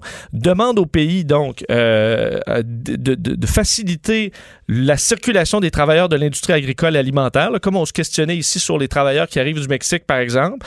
Euh, parce que de nombreuses, on dit, agricultures occidentales sont menacées parce qu'ils reçoivent des travailleurs de l'étranger. On explique qu'il y a énormément de retard aux frontières pour les conteneurs et que ça fait un gâchis de produits périssables et une hausse du gaspillage alimentaire, donc des, des- de la nourriture qui se perd dans des camions, dans des conteneurs qui attendent un peu partout ou qui sont en, euh, en désinfection. Euh, et on demande aussi de protéger les salariés qui sont dans toute la chaîne alimentaire, que ce soit dans les usines de transformation, euh, dans la distribution, pour minimiser la propagation du virus dans le secteur. Parce qu'on explique si on commence là, à avoir à perdre les- des aliments dans des conteneurs, à perdre des gens sur les chaînes de montage qui doivent fermer, pas de montage, mais des chaînes de distribution alimentaire, parce que le virus est là. On ferme pendant quelques jours, par exemple, euh, des, des entrepôts, des endroits où on coupe le poulet, où là, on voit le crabe qui arrive. Euh, il faut protéger cette chaîne alimentaire parce que si on se trouve un peu partout dans le monde à avoir des problèmes, avec le transport qui se fait de moins en moins entre les pays, on peut se retrouver dans une région ou une autre du monde à avoir vraiment des Hey. phases de pénurie. Ça, c'est alarmant, là. Alors, il faut euh, s'assurer. Tu sais, on protège nos anges gardiens, mais on en a la liste des anges gardiens, ça longue. Il faut des camionneurs, il faut des gens dans les épiceries, et là, il faut des gens pour euh, traiter les. euh, s'occuper de la volaille, s'occuper du bœuf, s'occuper des légumes, euh, sur toute la chaîne jusqu'à l'épicerie. Et que dire de la SAQ? Et la SAQ. Nos, nos bons vignerons. Oui. À quel point il faut les Écoute, protéger. ça arrête pas de bien aller. Oui, que ben- ça arrête pas de bien aller. Comme disent les Anglais, we're in deep fucking shit. Je m'excuse de dire ça, mais. La cerise sur le Sunday, Richard, les marchés boursiers, qui aujourd'hui, euh, après quand même une période dans le vert, pas hier, là, mais aujourd'hui, avec l'annonce de Trump hier, comme quoi il y aurait jusqu'à 240 000 morts avec des mesures de, de, de, de- quarantaine, de confinement, euh, les marchés sont en voie de tomber pas mal aujourd'hui. Japon, euh, les, les, les marchés asiatiques et européens sont en baisse de plusieurs pourcents la nuit dernière. Et là, au marché avant l'ouverture, ça ouvre dans une dizaine de minutes, c'était des baisses de 3 à 4 sur les indices nord-américains. Il faudra voir ce quelle euh, barre ça prend tantôt. Et le National Post qui sort un document qui était secret du fédéral, comme quoi il se prépare pour un confinement, je crois, en juillet. Jusqu'en juillet, tu En juillet, ça a l'air, là. Qu'ils vont nous annoncer ça. Juillet. Écoute, le, le, le pangolin, le ragoût de pangolin va va, avoir être coûté bon, cher. le- Désolé de t'avoir amené si, de temps, si mauvaise nouvelle, Richard. mais m'avoir m'avoir peur de toi maintenant. Quand je vais te voir, on m'a dit, oh non, qu'est-ce que vous m'annoncez encore? Non, mais quand je vais, à un moment donné, là, je vais arriver, puis les nouvelles vont devenir de mieux en mieux, puis à un moment donné, on va être sorti de ça. Mais tu es pas là pour nous rassurer, tu es là pour nous donner l'heure C'est juste. ça. Là, tu l'as. C'est ça. Vous l'avez. L'heure juste. Après ça, vous en faites ce que vous voulez, mais voici l'heure juste. Il est 3 heures. That's it. C'est ça. Merci, Merci. Vincent. Martineau, franchement, même avec les cheveux gris, il reste un animateur très coloré. Politiquement incorrect. Alors, euh, nous allons parler avec Luc La Liberté, euh, chroniqueur, euh, spécialiste en politique américaine, analyste et blogueur au Journal de Montréal, Journal de Québec. Salut, Luc. Oui, bonjour Richard. Écoute, euh, Bill Gates, là, Bill Gates, c'est pas seulement Monsieur Microsoft. Bill Gates, il une fondation, il donne des gonzillions de dollars pour les luttes contre les pandémies, les virus, les épidémies. Luc, ça fait des années que Bill Gates dit ça s'en vient, ça s'en vient. Ouais. Faut se préparer, ça s'en vient. C'est pas une question de si, c'est une question de quand ça va s'en venir. Et l'être humain, qu'est-ce que tu veux, on, on prévoit pas à long terme. On est là dans le plaisir à court terme. On n'a pas prévu ça à long terme. Là, on est dedans. Ben, il est trop tard, maudit. Ah, écoute, c'est bien difficile de de, de, de pas reconnaître que Bill Gates et toi, parce que c'est toi qui, qui me transfère l'info, ben vous vous avez pas raison dans ce dans ce dossier-là. Euh, écoute, les quand on dit souvent, hein, on, puis je, je veux remettre ça dans, dans un contexte d'ensemble. Je regarde le monde occidental, c'est ce que je couvre bien souvent comme prof. là, les les, les États-Unis et nous faisons partie de la civilisation occidentale. On a une profonde remise en question dans les dernières années de tout ce qui est autorité. On pense parfois aux politiciens, là, aux hommes politiques, aux dirigeants, puis parfois ils l'ont bien mérité aussi, soyons honnêtes, mais on doute de toutes les sources d'informations habituelles, traditionnelles, incluant les experts et les scientifiques. Moi, j'étais sidéré, par exemple, que l'idée que la Terre soit plate puisse revenir. Écoute. On remet en question l'utilité des vaccins, par exemple, puis ça a donné des foyers de rougeole aux États-Unis qui sont revenus. Donc, on a ce, ce vaste mouvement, alors qu'on pensait il y a des années, entre autres depuis le 18e siècle, que c'est par la, la science qu'on parviendrait au progrès puis à améliorer notre, notre vie, ce qui a été le cas. On est dans ce genre de mouvement-là encore aujourd'hui. Moi, je pense que s'il y a un des aspects positifs dans une situation qui est terrible, qui est horrible, c'est peut-être qu'on va recommencer à écouter ce qu'on nous disait. Bill Gates est un Exactement. gars qui est Bill Gates est un gars qui est particulièrement bien informé, puis il a les moyens même d'aller chercher les, les, les sources d'information. Euh, écoute, c'est et il n'y a pas que les États-Unis. Moi, j'ai pointé du doigt Donald Trump qui, qui a été informé depuis 2017 du fait que ça se préparait une pandémie. On savait pas que ce serait la COVID-19, mais on savait que ça s'en venait. Ses services de, de renseignement l'ont avisé et il a effectué des, il a effectué des, des coupures même dans, dans, les préparatifs et dans les centres de recherche. Donc, mais on, on constate ici aussi, avec l'annonce entre autres du gouvernement hier, qu'on va manquer de matériel, qu'il y aura une pénurie. Il y a la demande américaine qui va être très forte, bien sûr, mais on s'était pas préparé à ça Mhm. non plus. Il y a des choses donc qui n'étaient pas prévisibles, mais il y a quand même des réalités auxquelles, puis tu l'as très bien souligné, auxquelles on aurait dû se préparer quand on écoute les experts. Et Luc, quand tu dis là, tu croyais que la science euh, aurait gagné davantage de terrain, et tu me fais penser à Carl Sagan, qui est ce grand vulgarisateur euh, euh, astronome. Et avant de mourir, Carl Sagan, il a écrit un livre qu'il est oublié aujourd'hui, ce livre-là, mais qui s'appelle The Demon Haunted World. Euh, et, et là-dedans, il disait justement exactement ce que tu viens de dire, Luc. On assiste à une résurgence des théories du complot, des superstitions, Voilà. de la religion, et la science est en train de perdre du terrain. C'est le message qu'il a voulu laisser avant, avant de mourir, Carl Sagan, et, et- exactement euh, de- ce que tu disais. Et, et c'est ce qui complique également la possibilité d'avoir des discussions, euh, des discussions de groupe ou des discussions ouvertes. Tu vois, mes, mes, mes petits biais bien modestes dans le journal, il, il y a souvent des, des lecteurs, puis c'est, le cas pour tous ceux qui s'exposent publiquement, qui viennent émettre des opinions contraires aux miennes ou qui contredisent les, les, les données que j'avance. Et ça, ça va. Je j'ai pas de difficulté à discuter, à échanger, à appuyer mon propos. Ça fait partie de la game, comme on dit, et même j'en tire un grand plaisir. Mon problème, c'est quand les gens nient la réalité ou nient les évidences et que ce qu'on me relaie pour appuyer des propos, c'est des théories du complot. Donc, je je trouve ça triste parfois, puis j'essaie ben, de ménager les susceptibilités quand je le peux, mais à d'autres moments, je dis non, là, vous avez le droit de vivre dans un univers parallèle, vous avez le droit de vivre dans votre monde, mais pas de l'imposer aux autres. Puis c'est une réalité avec laquelle on compose tous et toutes maintenant. Tout à fait. Parlant de théorie du complot, euh, Donald Oui. Trump qui dit euh, s'il a tant tardé à réagir, c'est à cause des démocrates. En fait, soyons soyons honnêtes, et ce n'est pas un poisson d'avril. C'est pas. euh, D'ailleurs, le, le meilleur poisson d'avril que j'ai vu aujourd'hui, c'est qu'on fait circuler actuellement sur les réseaux sociaux euh, une décision de Twitter qui aurait fermé le compte de Donald Trump. Donc, c'est mon, c'est mon coup de cœur pour le poisson d'avril cette année. Mais pour revenir à ce que, pour revenir à ce que tu disais, donc c'est- pas Donald Trump lui-même qui a dit ça, bien qu'il ait récupéré la balle au bon. C'est Mitch McConnell, euh, le, le meneur républicain, le leader des républicains au Sénat. M. McConnell, c'est quelqu'un de très expérimenté, c'est un fin stratège, il est intelligent. Hier, il est en entrevue avec euh, ben, finalement un ami du parti, un animateur conservateur qui est très pro-administration Trump. Et il dit, vous savez, euh, si le président était mal préparé, puis donc il reconnaît effectivement le manque de préparation de l'administration, ben, il dit c'est parce qu'on était aux prises avec la procédure de destitution. Comme Ah, les démocrates se sont acharnés à la Chambre, puis qu'on a dû faire un procès au Sénat, ben c'est ce qui explique que le président a été distrait. C'est cette fois-là d'une malhonnêteté intellectuelle profonde. D'abord, le procès s'est terminé trois semaines avant l'éclosion, la première éclosion, le premier cas aux États-Unis. Au bout du quinzième cas, le président disait encore tout est sous contrôle, ça va revenir à zéro rapidement. Et en disant ça, McConnell ben, venait de contredire ce que moi je t'ai dit tout à l'heure. Ça fait trois ans qu'on avertit le président que ça s'en vient et qu'on devrait s'assurer de mieux financer le Center for Disease Control, la, la santé publique, la, la CDC. Le président a coupé, il a même coupé le personnel qui était en Chine pour tenter d'identifier le virus avant qu'on sache que c'était euh, la COVID-19. Et donc, euh, ces experts en renseignement, depuis le mois de janvier, disaient, Monsieur le Président, là, c'est plus juste euh, un risque éventuel qu'on qu'on vous soumet, ça s'en vient. Et Donald Trump n'a pas bougé face à tout ça. Donc, c'est inutile d'y revenir. On le sait qu'il était mal préparé. Il faut regarder maintenant les gestes qu'il prend. Mais McConnell a tenté hier de le disculper totalement en disant c'est de la faute des démocrates. Écoute, c'est n'importe quoi. Est-ce qu'on va voir un nouveau Donald. Trump? Est-ce qu'on va voir un nouveau Donald Trump, c'est-à-dire plus humble? Parce qu'il a dit, là, ça va être difficile les jours à venir. Est-ce qu'il il va, il va- est-ce qu'il est en train de muter? Oui, comme le virus mute, Donald Trump, et à sa façon, il est toujours viral, donc il mute lui aussi.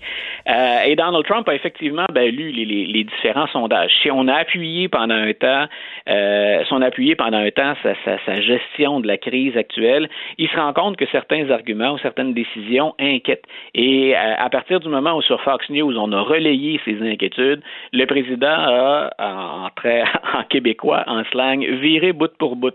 Et donc donc, on l'a vu passer de on relance l'économie, puis on retourne les gens au travail pour Pâques à préparez-vous, le pire s'en vient je peux critiquer ou trouver euh, inconséquent certains propos du président. Mhm. Ce qu'il vient de faire, c'est très, très important. Donc, quand il fait des bons coups, Donald Trump, ou qu'il va dans la bonne direction, ben, il faut le souligner. Moi, je pense qu'il est plus que temps, surtout que le confinement, c'est ce que je confiais à Jonathan Trudeau hier, il semble donner des résultats à certains endroits. Euh, la Californie, San Francisco mhm. surtout, qui a été la première ville avec New York et, New Rochelle, ça a été le premier endroit où on a imposé du confinement. Puis on est arrivé à, pour récupérer les, les termes du bon docteur Arruda, à aplatir la courbe. Hmm. Donc, on est moins inquiet, puis le système de santé est capable de résister à la pression accrue. Et c'est ce qu'on souhaite faire. L'idée, c'est que cette courbe-là, euh, ben, elle soit plus, plus longue à, traverser, là, ou elle plus longue avant d'arriver à terme, mais que le système puisse s'adapter pour mieux soigner, pour offrir, euh, offrir les, les, soins adéquats à la population. Donc, il y a aussi de bonnes nouvelles, mais justement, faut tenir, faut avoir le bon message, puis il faut tenir ce message-là constamment. Et je ne peux que souhaiter, il n'y a personne qui veut que ça aille mal aux États-Unis parce qu'on en dépend, nous aussi, ne serait-ce que pour ça, au-delà du facteur humain, strictement humain. Donc, on ne peut que souhaiter que le président se soit enfin mis à écouter le docteur Fassi puis les experts de la santé publique. Enfin, écoute, des choses plus prosaïques parce qu'il y a encore une course chez les démocrates, on l'oublie. Et Bernie n'a toujours pas euh, jeté la serviette. Non, puis il a perdu, et moi j'ai appelé ça une chicane de couple parce que c'était les deux progressistes les plus en vue aux États-Unis.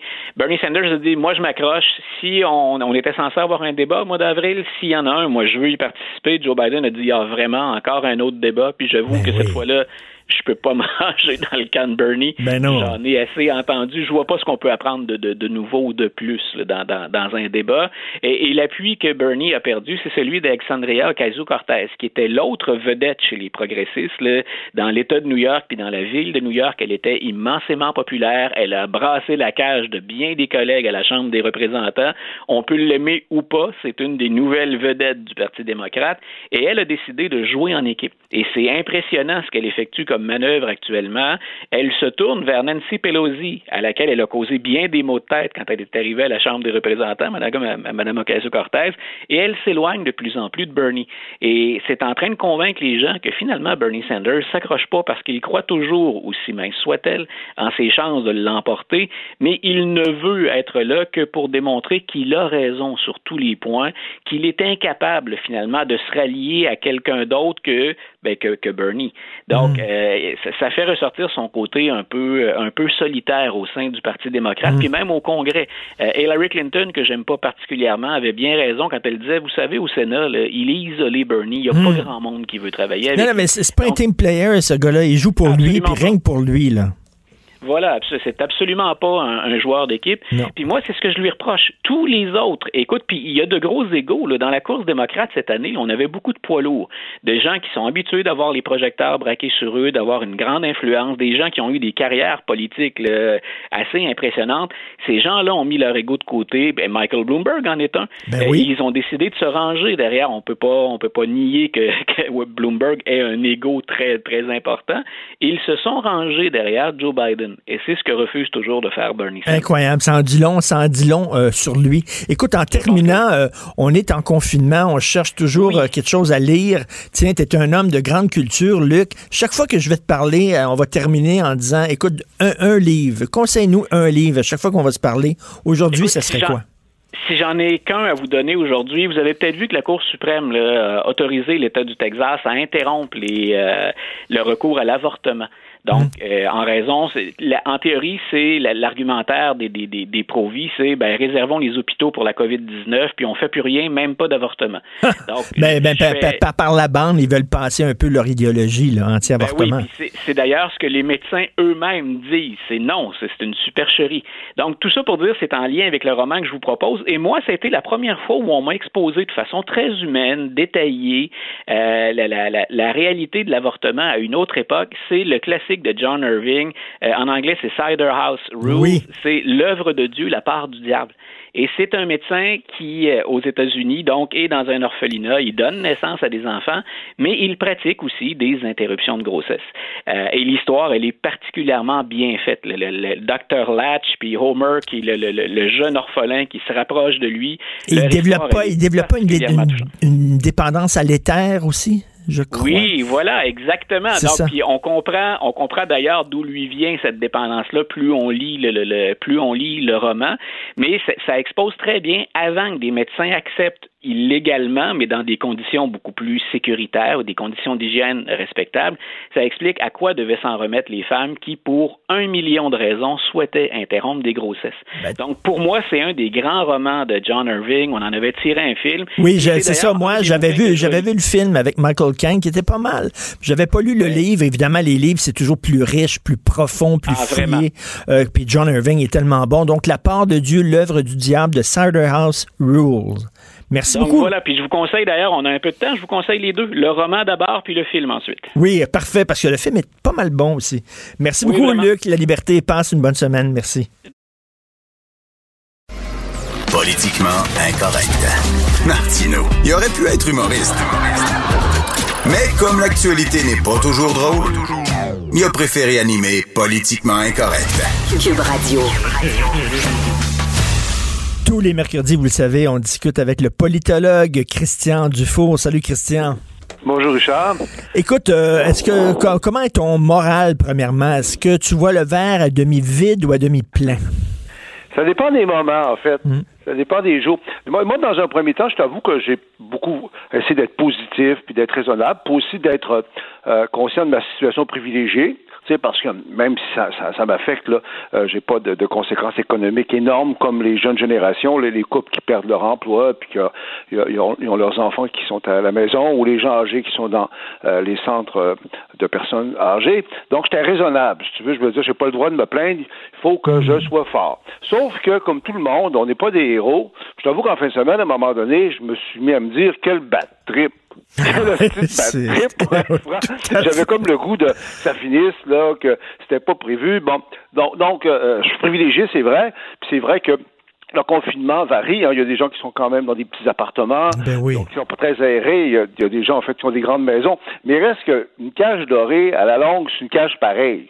tu comprends ce que je veux dire? C'est que tout le monde est confiné. Donc, euh, puis l'autre, l'autre point aussi, moi qui me frappe, c'est que on dirait que je me sentais obligé d'être sérieux puis que de pas avoir de fun ou de pas être heureux. Tu sais, euh, si la joie de vivre était pas permise. D'ailleurs, je- c'est drôle, j'ai pensé à ça quand j'ai lu ton article sur l'alcool là, ce matin, sur, sur, sur le pot. Puis je me suis même demandé, je sais que la comparaison va sembler peut-être euh, outrageuse à, à certains, aux gens là, durant la Deuxième Guerre mondiale. là. Tu sais, en France, quand la France est occupée, ça a duré pendant quatre ans. Je Est-ce que les gens, par moments, se permettaient d'avoir du fun, d'être de bonne humeur, d'être heureux? Ben oui. c'est- C'est comme si, euh, c'est comme s'il y a une espèce de côté peut-être judéo-chrétien, là, sérieux, Ouais. Qui me disait, là, Christian, là, si, si t'es trop heureux, c'est pas normal. Oui. Donc, comme tu vois, c'est des montagnes russes, mais je mais reste que je me plains pas fondamentalement. Mais ce serait mentir que, que de te dire que je trouve pas que c'est un bad trip. Est-ce que, est-ce que, est-ce que tu te réserves des moments où, dans la journée où tu dis, je n'en parle pas, je ne lis pas là-dessus, je me protège pendant une heure, une heure et demie, deux heures? Oui, oui, je le fais, je, je le fais de plus en plus. J'essaie, pour être franc, d'écouter les, les nouvelles au, au minimum. Je vais me tenir au courant, euh, mais il y a comme une espèce d'instinct de survie qui veut pas juste être là-dedans. Je veux pas ce, qu'elle ce que ça me donne. Là. Je veux dire, moi, euh, j'essaie de respecter au maximum euh, les consignes, d'être un bon citoyen, mais qu'est-ce que ça donne de toujours être là-dedans? On n'y peut rien, c'est, c'est, c'est an- anxiogène. Puis aussi, je me dis, ben, le temps passe, on va s'adapter. Puis je réalise aussi, c'est bizarre, hein? Il y a des gens plus jeunes euh, que, que je fréquente, euh, avec qui j'ai des contacts là, plutôt, euh, et puis qui sont plus affectés par ça que moi, mais quelque part on dirait qu'ils s'en tirent mieux parce que quand t'es jeune, t'es plus dans la vie, dans le concret. Euh, et puis, euh, euh, en vrai, des fois que tu vis ça mieux que des gens qui sont moins objectivement affectés, mais qui sont plus vieux. Puis l'autre point aussi qui me frappe, euh, c'est que je trouve que notre génération, notre, notre gang, Richard, là, on n'a on pas, on n'a pas été élevé pour ça. Hein. Non, on est quelque part des enfants non. gâtés. On a tout de suite. On l'a Richard. eu, on l'a eu facile. C'est vrai, hein? Ben Donc, oui. ce que tu veux, on n'a pas été armé pour ça, on n'a pas été habitué pour ça. Et c'est pour ça que j'ai beaucoup d'indulgence. Moi, je, je sais que c'est important que les gens respectent les consignes, bon, euh, tout ça, tout ça. Mais, mais quand on disait, ben, il y en a certes, il y a des cas qui sont vraiment scandaleux et aberrants, puis que la police se mette là-dedans. Mais d'autres fois, quand je voyais des gens, là, qui respectaient pas totalement les consignes, ben, moi, j'avais de l'indulgence, je me disais, c'est tellement pas dans leur naturel, c'est tellement contraire à tout ce qu'on leur a dit. Tu comprends? J'étais plus indulgent que, que d'autres. euh, Mais c'est vrai qu'on n'a pas été préparé à ça du tout. Et écoute, il y a une question philosophique euh, que je me pose aujourd'hui. Ceux qui écoutent l'émission depuis le début aujourd'hui, j'en ai parlé euh, régulièrement, mais je veux, je veux te la poser, Christian, parce que bon, on voit aujourd'hui que François Legault dit, écoutez, on est en manque de matériel, on est en pénurie de stock, il y a une pénurie de masques d'ici 3 à 7 jours. Bon, il le savait depuis longtemps. C'est certain que c'est pas une nouvelle.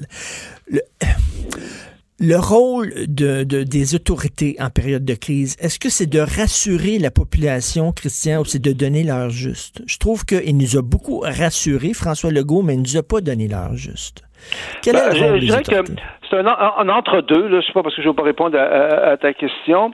Bon, c'est pas de dire toute la vérité de parler de tous les scénarios euh, possibles. Non, pourquoi? Euh, d'épeurer le monde. Ben, ben, parce parce qu'à un moment donné, quand, quand tu es un gouvernant, je trouve que le pouvoir, il y a un côté un peu solitaire parfois, et euh, c'est euh, t'as pas à dire tout le temps toute la vérité puis, puis de tout dire. Parce que ça donne rien, puis c'est pas c'est pas les gens qui vont prendre les décisions. Mais cela dit, il faut que tu restes crédible. Puis que si à un moment donné, tu donnes pas assez leur juste, tu peux perdre de ta crédibilité. Jusqu'à présent, le gouvernement de François Legault, François Legault personnellement, ils ont été quand même beaucoup louangés, puis euh, euh, félicités, parce qu'ils rassuraient les gens, il y avait le bon ton, tout ça. Mais ça suffit pas si à un moment donné, on réalise qu'il y a des éléments concrets qui manquent si l'exécution ne marche pas. Donc, j'ai pas une réponse en noir et blanc, mais je pense pas que la, la, la, la solution, c'est de tout dire. Moi, je crois pas à ça, c'est de tout dire, parce que il faut même qu'ils se retiennent parfois, mais il faut qu'ils livrent la marchandise, il faut pas que ce soit juste des belles Ben, c'est paroles. ça. Vin- Vincent Dessureau, tantôt, il, a dit quelque chose que je trouvais fort intéressant. Il dit, OK, mettons, là, parce que Adrien Pouliot disait, il devrait tout nous dire, euh, François Legault. Et là, Vincent dit, qu'est-ce que ça nous donne? On est impuissants. Qu'est-ce que tu Ah veux, non, tu sais? il faut pas qu'ils nous disent tout. Moi, je suis pas d'accord du tout à ce qu'ils nous disent tout. Sa job, c'est pas de nous dire tout. Franchement, là, moi, je veux pas tout savoir. Là, ça m'intéresse pas. Puis, à un moment donné, c'est important que euh, de pas apeurer les gens pour rien, pour quand même réaliser que c'est pas tout le monde qui, qui- comment je ferais? Si les gens euh, continuent à vivre, c'est pas tous les, les- les gens qui ont la possibilité de, de- de porter un jugement euh, éclairé là-dessus. Mais c'est- c'est c'est pas évident quand même l'idée en période de crise parce que la ligne, elle, elle est très mince. La même chose avec les médias. Il faut donner leur juste, mais il faut pas non plus créer un sentiment de panique, d'impuissance, de, de déprime et tout ça. faut que tu T'as rassures les gens. aussi. raison. Et aussi, il faut pas non plus juste être dans le sirupeux. Ben puis de dire bon ben là, il faut faire des efforts puis il faut c'est c'est ça, ça, ça stimule ce que les gens ont de meilleur parce que ça stimule ce que les gens ont de meilleur puis ça stimule ce que les gens ont de pire aussi euh, actuellement. Puis l'autre point c'est pas parce que je veux à, tout parler de ta chronique là, mais tu sais euh, dans, dans cette période là ben, c'est c'est bien que la société des alcools soit encore ouverte. Oui. puis même la société de potes là, soit encore soit encore ouverte parce que la vie continue puis les gens ont le droit de avoir du fun. Sinon tout le monde va devenir fou c'est c'est bien beau la frustration, le devoir, là, mais on est quand même des animaux, puis on veut, même dans une crise comme ça, continuer à avoir du plaisir. C'est aussi ça, la vie. Ben oui, mais, mais c'est- vraiment pas évident à passer à travers une, Ah, une- telle crise. Là. On nous avait pas, tu sais, là, le côté enfant gâté qu'on a, là, on nous avait pas prédit ça. On nous avait pas élevé pour ça. Donc, c'est pour ça que c'est comme une espèce d'apprentissage de quelque chose euh, de nouveau. Et, et- et les jeunes, parce qu'ils sont jeunes, parce que pour- pourtant, tu sais, certains jeunes ont été élevés comme des enfants gâtés aussi, mais actuellement, il y a une partie des jeunes générations qui, vivent ça dur, tu veux, mais ils sont plus jeunes, ils sont peut-être plus souples aussi. Écoute, j'ai écrit euh, sur ma page Facebook que Dominique Champagne euh, avait été testé positif et j'ai écrit, écoute, euh, on est avec toi, Dominique, puis on pense à toi puis ta femme, puis reviens-nous en forme et tout. Et là, il y a des gens qui ont écrit, écoute, qui crèvent, puis, tu sais, ça n'a pas de bon sens comment ça, ça révèle quand même une crise de même, le meilleur et le pire chez les gens. Ça, c'est vrai. C'est le meilleur et, et c'est le pire. C'est pour ça que moi, je t'avoue que je n'ai pas tendance à attacher trop d'importance à ça. Je ne veux pas perdre mon temps à m'intéresser à des gens qui ont des problèmes, qui sont vulgaires, incultes et méchants. Et... Mais c'est vrai que ça, des, des fois, le pire, ça peut être terrible. Le- L'aspect aussi dénonciation, les délateurs, là, tu sais. Euh, moi, moi, je fais vraiment une analogie personnelle. C'est exagéré, je le sais. Mais, ça, tu sais, on- c'est des références historiques, là. Tu sais, euh, la France sous l'occupation. Les corbeaux, les corbeaux le- qui envoyaient des- Sur la France, sur, le ta- sur le- le- la tête des Français pendant quatre ans, comment ils vivaient ça? Bon, on sait qu'il y a eu des héros, mais il y a eu des dégueulasses. Il y avait les corbeaux qu'on appelait, là, ceux qui envoyaient Ouais. des lettres anonymes là, pour euh, stouler leurs voisins. Je sais qu'il est en train de cacher un juif, lui-là, puis tout ça. Mais en même temps, la délation, écoute, si tu vois des gens qui, qui parce qu'ils ne respectent pas les consignes, mettent notre sécurité à tous en danger, je trouve que c'est notre rôle de citoyen d'appeler la police. C'est une question de jugement. C'est-à-dire qu'il y a des cas qui sont totalement inacceptables. On en a, on en a lu, là. Dans les journaux, euh, ça va, mais il reste qu'il ne faut pas oublier quand même que, que- que la dénonciation et la délateur, euh, la délation, ça peut devenir vite bas. Euh, moi, moi, moi, je trouve. Donc, en fait, ce sont des nouveaux défis. Moi, pour répondre à la question de départ, comment on vit ça, je pense que c'est un apprentissage. Euh, tout ce qu'on en est, en même temps, il faut faire un effort. Moi, c'est ça. Moi, je fais un- me, me sens obligé de faire un effort, de dire, écoute, arrête de te plaindre, là, franchement, il y en a des Mais, mêmes mais ça, là aussi, ça démontre euh, des crises comme ça, à quel point les démocraties sont faibles. Parce que euh, actuellement, tu serais bien mieux vivre dans une dictature, parce que les autres, ils peuvent imposer tous les meilleurs moyens possibles et impossibles pour lutter contre une pandémie. Tandis que dans une démocratie, ben, tu dois respecter des libertés fondamentales, etc. Donc, là-dessus, quand il arrive des crises comme ça, les démocraties sont particulièrement vulnérables. C'est un test pour les démocraties, tu as raison, qui peuvent être très complaisantes ces dernières années. Tous, tous les débats futiles qu'on a eus là, depuis 10-20 ans, là, tu sais, les, les toilettes pour les transgenres, ce genre d'affaires-là. Il y avait un tas de choses où on était, non, mais tu sais comment c'est, c'est- ça remet les pendules à, à l'heure quelque chose. Et moi, je crois que dans la mesure où moi j'ai tendance à penser que c'est le début euh, d'une période de profonde mutation d'humanité qui comporte un aspect euh, tragique. C'est comme les guerres, c'est comme euh, les révolutions, tout ça. Euh, il y a une compétition entre nos, nos, nos, nos sociétés démocratiques puis des modèles plus autoritaires comme au mieux Singapour, là, qui, qui est un régime paternaliste, ou au pire la Chine. Donc, dans ce sens-là, tu as raison. As un test. là. Il faut qu'on soit capable de le passer, le test, puis qu'on se réduise un peu, puis qu'on soit fonctionnel. Parce qu'au fil d'arrivée, l'humanité va traverser ça. C'est c'est quand même... le, le virus n'est pas si dramatique que ça. La crise économique, on va passer à travers ça. Mais est-ce que notre... Il va y avoir des nouveaux perdants, des nouveaux gagnants? Est-ce que nos types de sociétés vont être dans les perdants ou dans les gagnants? Autrement dit, est-ce qu'on va se faire enlever euh, beaucoup de libertés? Je pense qu'on va perdre une partie des libertés qu'on a, euh, mais je voudrais pas qu'on en Mais- perde mais je pense qu'on- non, mais on- soit comme là.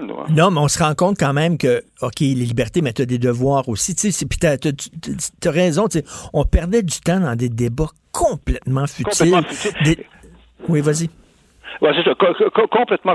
Comme tu le dis, on a des devoirs aussi. Euh, c'est pas juste euh, les libertés. Il y a le réel, il y a le rapport de force. Euh, il y a une leçon. Je trouve qu'il y a comme une leçon. Le, réel impose euh, sa loi quelque part, puis on peut en, tirer des, choses. C'est vrai. Et moi, je trouve que ça remet à leur juste place un tas de débats qu'on avait avant, qui étaient très futiles en fait. Écoute, je lisais dans la presse cette semaine, il y a une fille qui a écrit une lettre ouverte, elle disait, euh, dans les points de presse, il y a pas assez de gens racisés.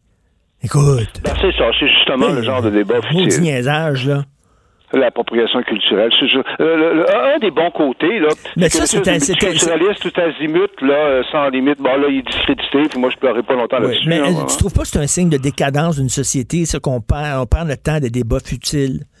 Oui, et dans la mesure où là, maintenant, c'est le dur réel, c'est les rapports de force qui euh, ré- é- émergent, euh, ben, à ce moment-là, il faut être dans, plus dans notre force. Et ces débats futiles-là nous affaiblissent parce qu'il y a une décadence. C'est vrai que notre démocratie, quelque part, écoute, ça fait depuis la Deuxième Guerre mondiale, depuis trois quarts de siècle, que nos sociétés, on n'a pas été confrontés à des choses comme ça. Donc, on, est devenu comme complaisant. Puis même comme individu, comme je te disais au départ, on est habitué hein, à faire ce qu'on veut. puis C'est un peu d'argent, avoir beaucoup de liberté, tout ça. Donc, c'est dur, c'est dur pour tout le monde. Je pense que pour la plupart des gens, c'est un bad trip. Il faut pas le nier non plus. Le même si t'es privilégié, écoute, euh, c'était pas prévu cette affaire-là. Oh non, écoute, j'adore. C'est un maudit bad trip. Vraiment, là. Merci beaucoup, Christian. Fais attention à toi. À vous aussi. Merci. Christian Dufour, euh, politologue. Euh, Jonathan, bonne chronique. Peut-on questionner le gouvernement? Et, tu mets tu mets des gants blancs. C'est certain qu'on l'aime, euh, euh, Legault, puis euh, M. Arruda, tout ça, mais est-ce qu'on peut poser des questions? Là?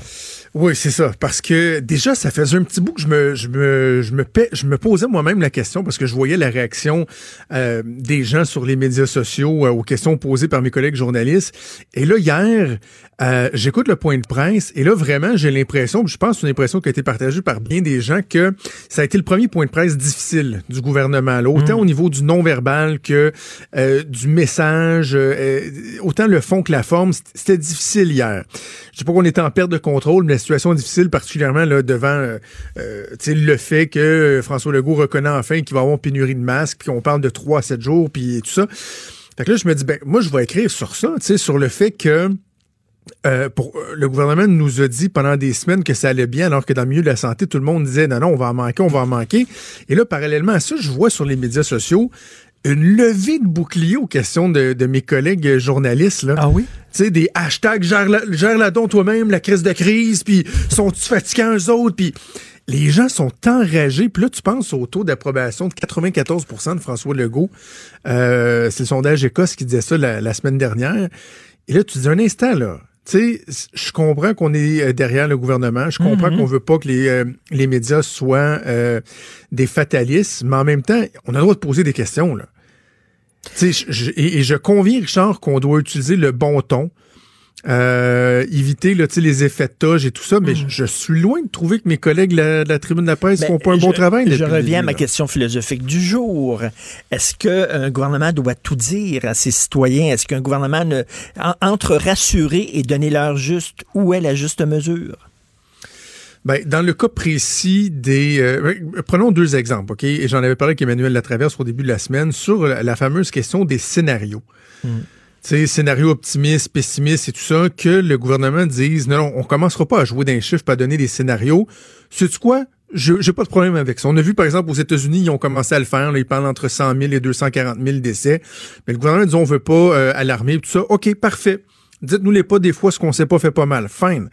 Mais sur la question de la disponibilité des, euh, Des équipements, je vais faire le parallèle avec le fameux gel, le purel, le gel antiseptique. Au début de la crise, lorsque le monde courait après le papier de toilette, puis après les petites bouteilles de purel, c'était su qu'il y avait un problème d'approvisionnement au niveau du gel antiseptique. Il y avait le côté anecdotique du, du papier cul, là, mais sur le gel antiseptique, ça causait des craintes. Qu'est-ce qui s'est passé? Ben, il s'est passé qu'un gars comme Nicolas Duvernois s'est dit, ben, au lieu de faire de la vodka, si bol, je vais faire du gel antiseptique. Rapidement. Alors que pour les masques, les visières et tout ça, le gouvernement a tardé à dire ce qui était une évidence dans le milieu de la santé, c'est-à-dire qu'on se dirigeait tout droit dans le mur. Et ça, ça fait en sorte que ça a été long avant qu'on ait une mobilisation de nos complexes euh, industriels, de nos compagnies qui disent, ben vous savez quoi, Euh, au lieu de faire telle affaire, je vais faire des masques, je vais faire des jaquettes, je vais faire des visières. Et ça aurait peut-être aussi envoyé un, meilleur message au milieu de la santé qui, parce que là, Mario Dumont disait ce matin, ouais, il paraît qu'il y en a qui se sont fait des stocks. Sais, sans les voler puis les revendre, qui se sont fait des stocks en disant, moi, je vais m'en Oui, garder. ben Puis, oui. ben, si toi, tu es dans le milieu de la santé, puis tu, tu le sais, là, tout indique qu'on va en manquer, ça se peut-tu que tu te dises, ben, comme le gouvernement dort sa Switch, m'a m'arranger, moi, pour pas en manquer? Ben oui. Sais, donc c'est là que je trouve que, et, et, et ça remet pas en question le reste de la performance du gouvernement, mais là-dessus, moi, il y a des questions à poser Oui, parce et on a gars le droit de, de- les Et poser. depuis combien de temps ils le savent qu'on va manquer de masques? Parce que là, c'est pas hier qu'ils l'ont appris, là. Ça fait Ben, combien de temps qu'ils sont jours. là-dessus? 3 à 7 jours, Richard. Ça fait longtemps qu'ils une, une- ça. une des questions que je, que je pose dans ma chronique, je l'avais évoqué, il me semble, euh, dans l'émission euh, la semaine dernière ou au début de la semaine, je sais plus trop. là. Euh, quand Mme McCann nous disait depuis deux semaines qu'il y avait suffisamment de masques, par exemple, pour répondre au protocole qui était mis en place, protocole qui dit, par exemple, qui doit mettre un masque pour telle intervention ou non, est-ce que ces protocoles-là ont été édictés en fonction des volumes d'inventaire? Donc, et on a tant de masques, fait qu'on va faire les protocoles ainsi, ou on les a fait, les protocoles, en fonction de diminuer le risque au maximum? Comprends-tu ce que je veux dire? Mhm, Est-ce que mhm. dans les protocoles, il y a des gens qui sont plus à risque que d'autres? Parce qu'on n'avait pas assez de masques et non pas parce que ces gens-là, leur travail ne représente pas un risque? Tout à fait. Non, non, c'est une excellente T'sais? question. Euh, je, je- vraiment, j'invite les gens à lire ta chronique d'aujourd'hui. Et comme tu le dis, là, il n'y a pas d'effet de toge. Tu n'es pas en train de, de- de- de donner des coups pied sur le gouvernement, mais tu es en train seulement de poser des questions qui sont totalement légitimes, tout en reconnaissant l'excellent travail jusqu'à maintenant de notre gouvernement, mais on a le droit de poser des questions. Écoute, on t'écoute bien sûr au cours euh, de la prochaine heure. Euh, merci beaucoup à mon équipe de choc, trois gars que j'adore, Hugo Veilleux, Achille Moinet, Alexandre Moranville, Wallet. Comment ça, il n'y a pas de filles? Juste, on peut-tu proté? Je mets un proté sur le Oui, jour de y a- Martineau. Il n'y a, pas de filles, puis il n'y a pas de personnes racisées, puis il n'y a pas de transgenres, maudit, c'est Ben, Il y a un épouvantable. Français quand même, il y a Il y a un Français, c'est vrai. Quand même, tu sais. je- c'est vrai. Écoute, on t'écoute, puis euh, nous autres, on se reparle demain à 8 h. Bye bye tout le monde.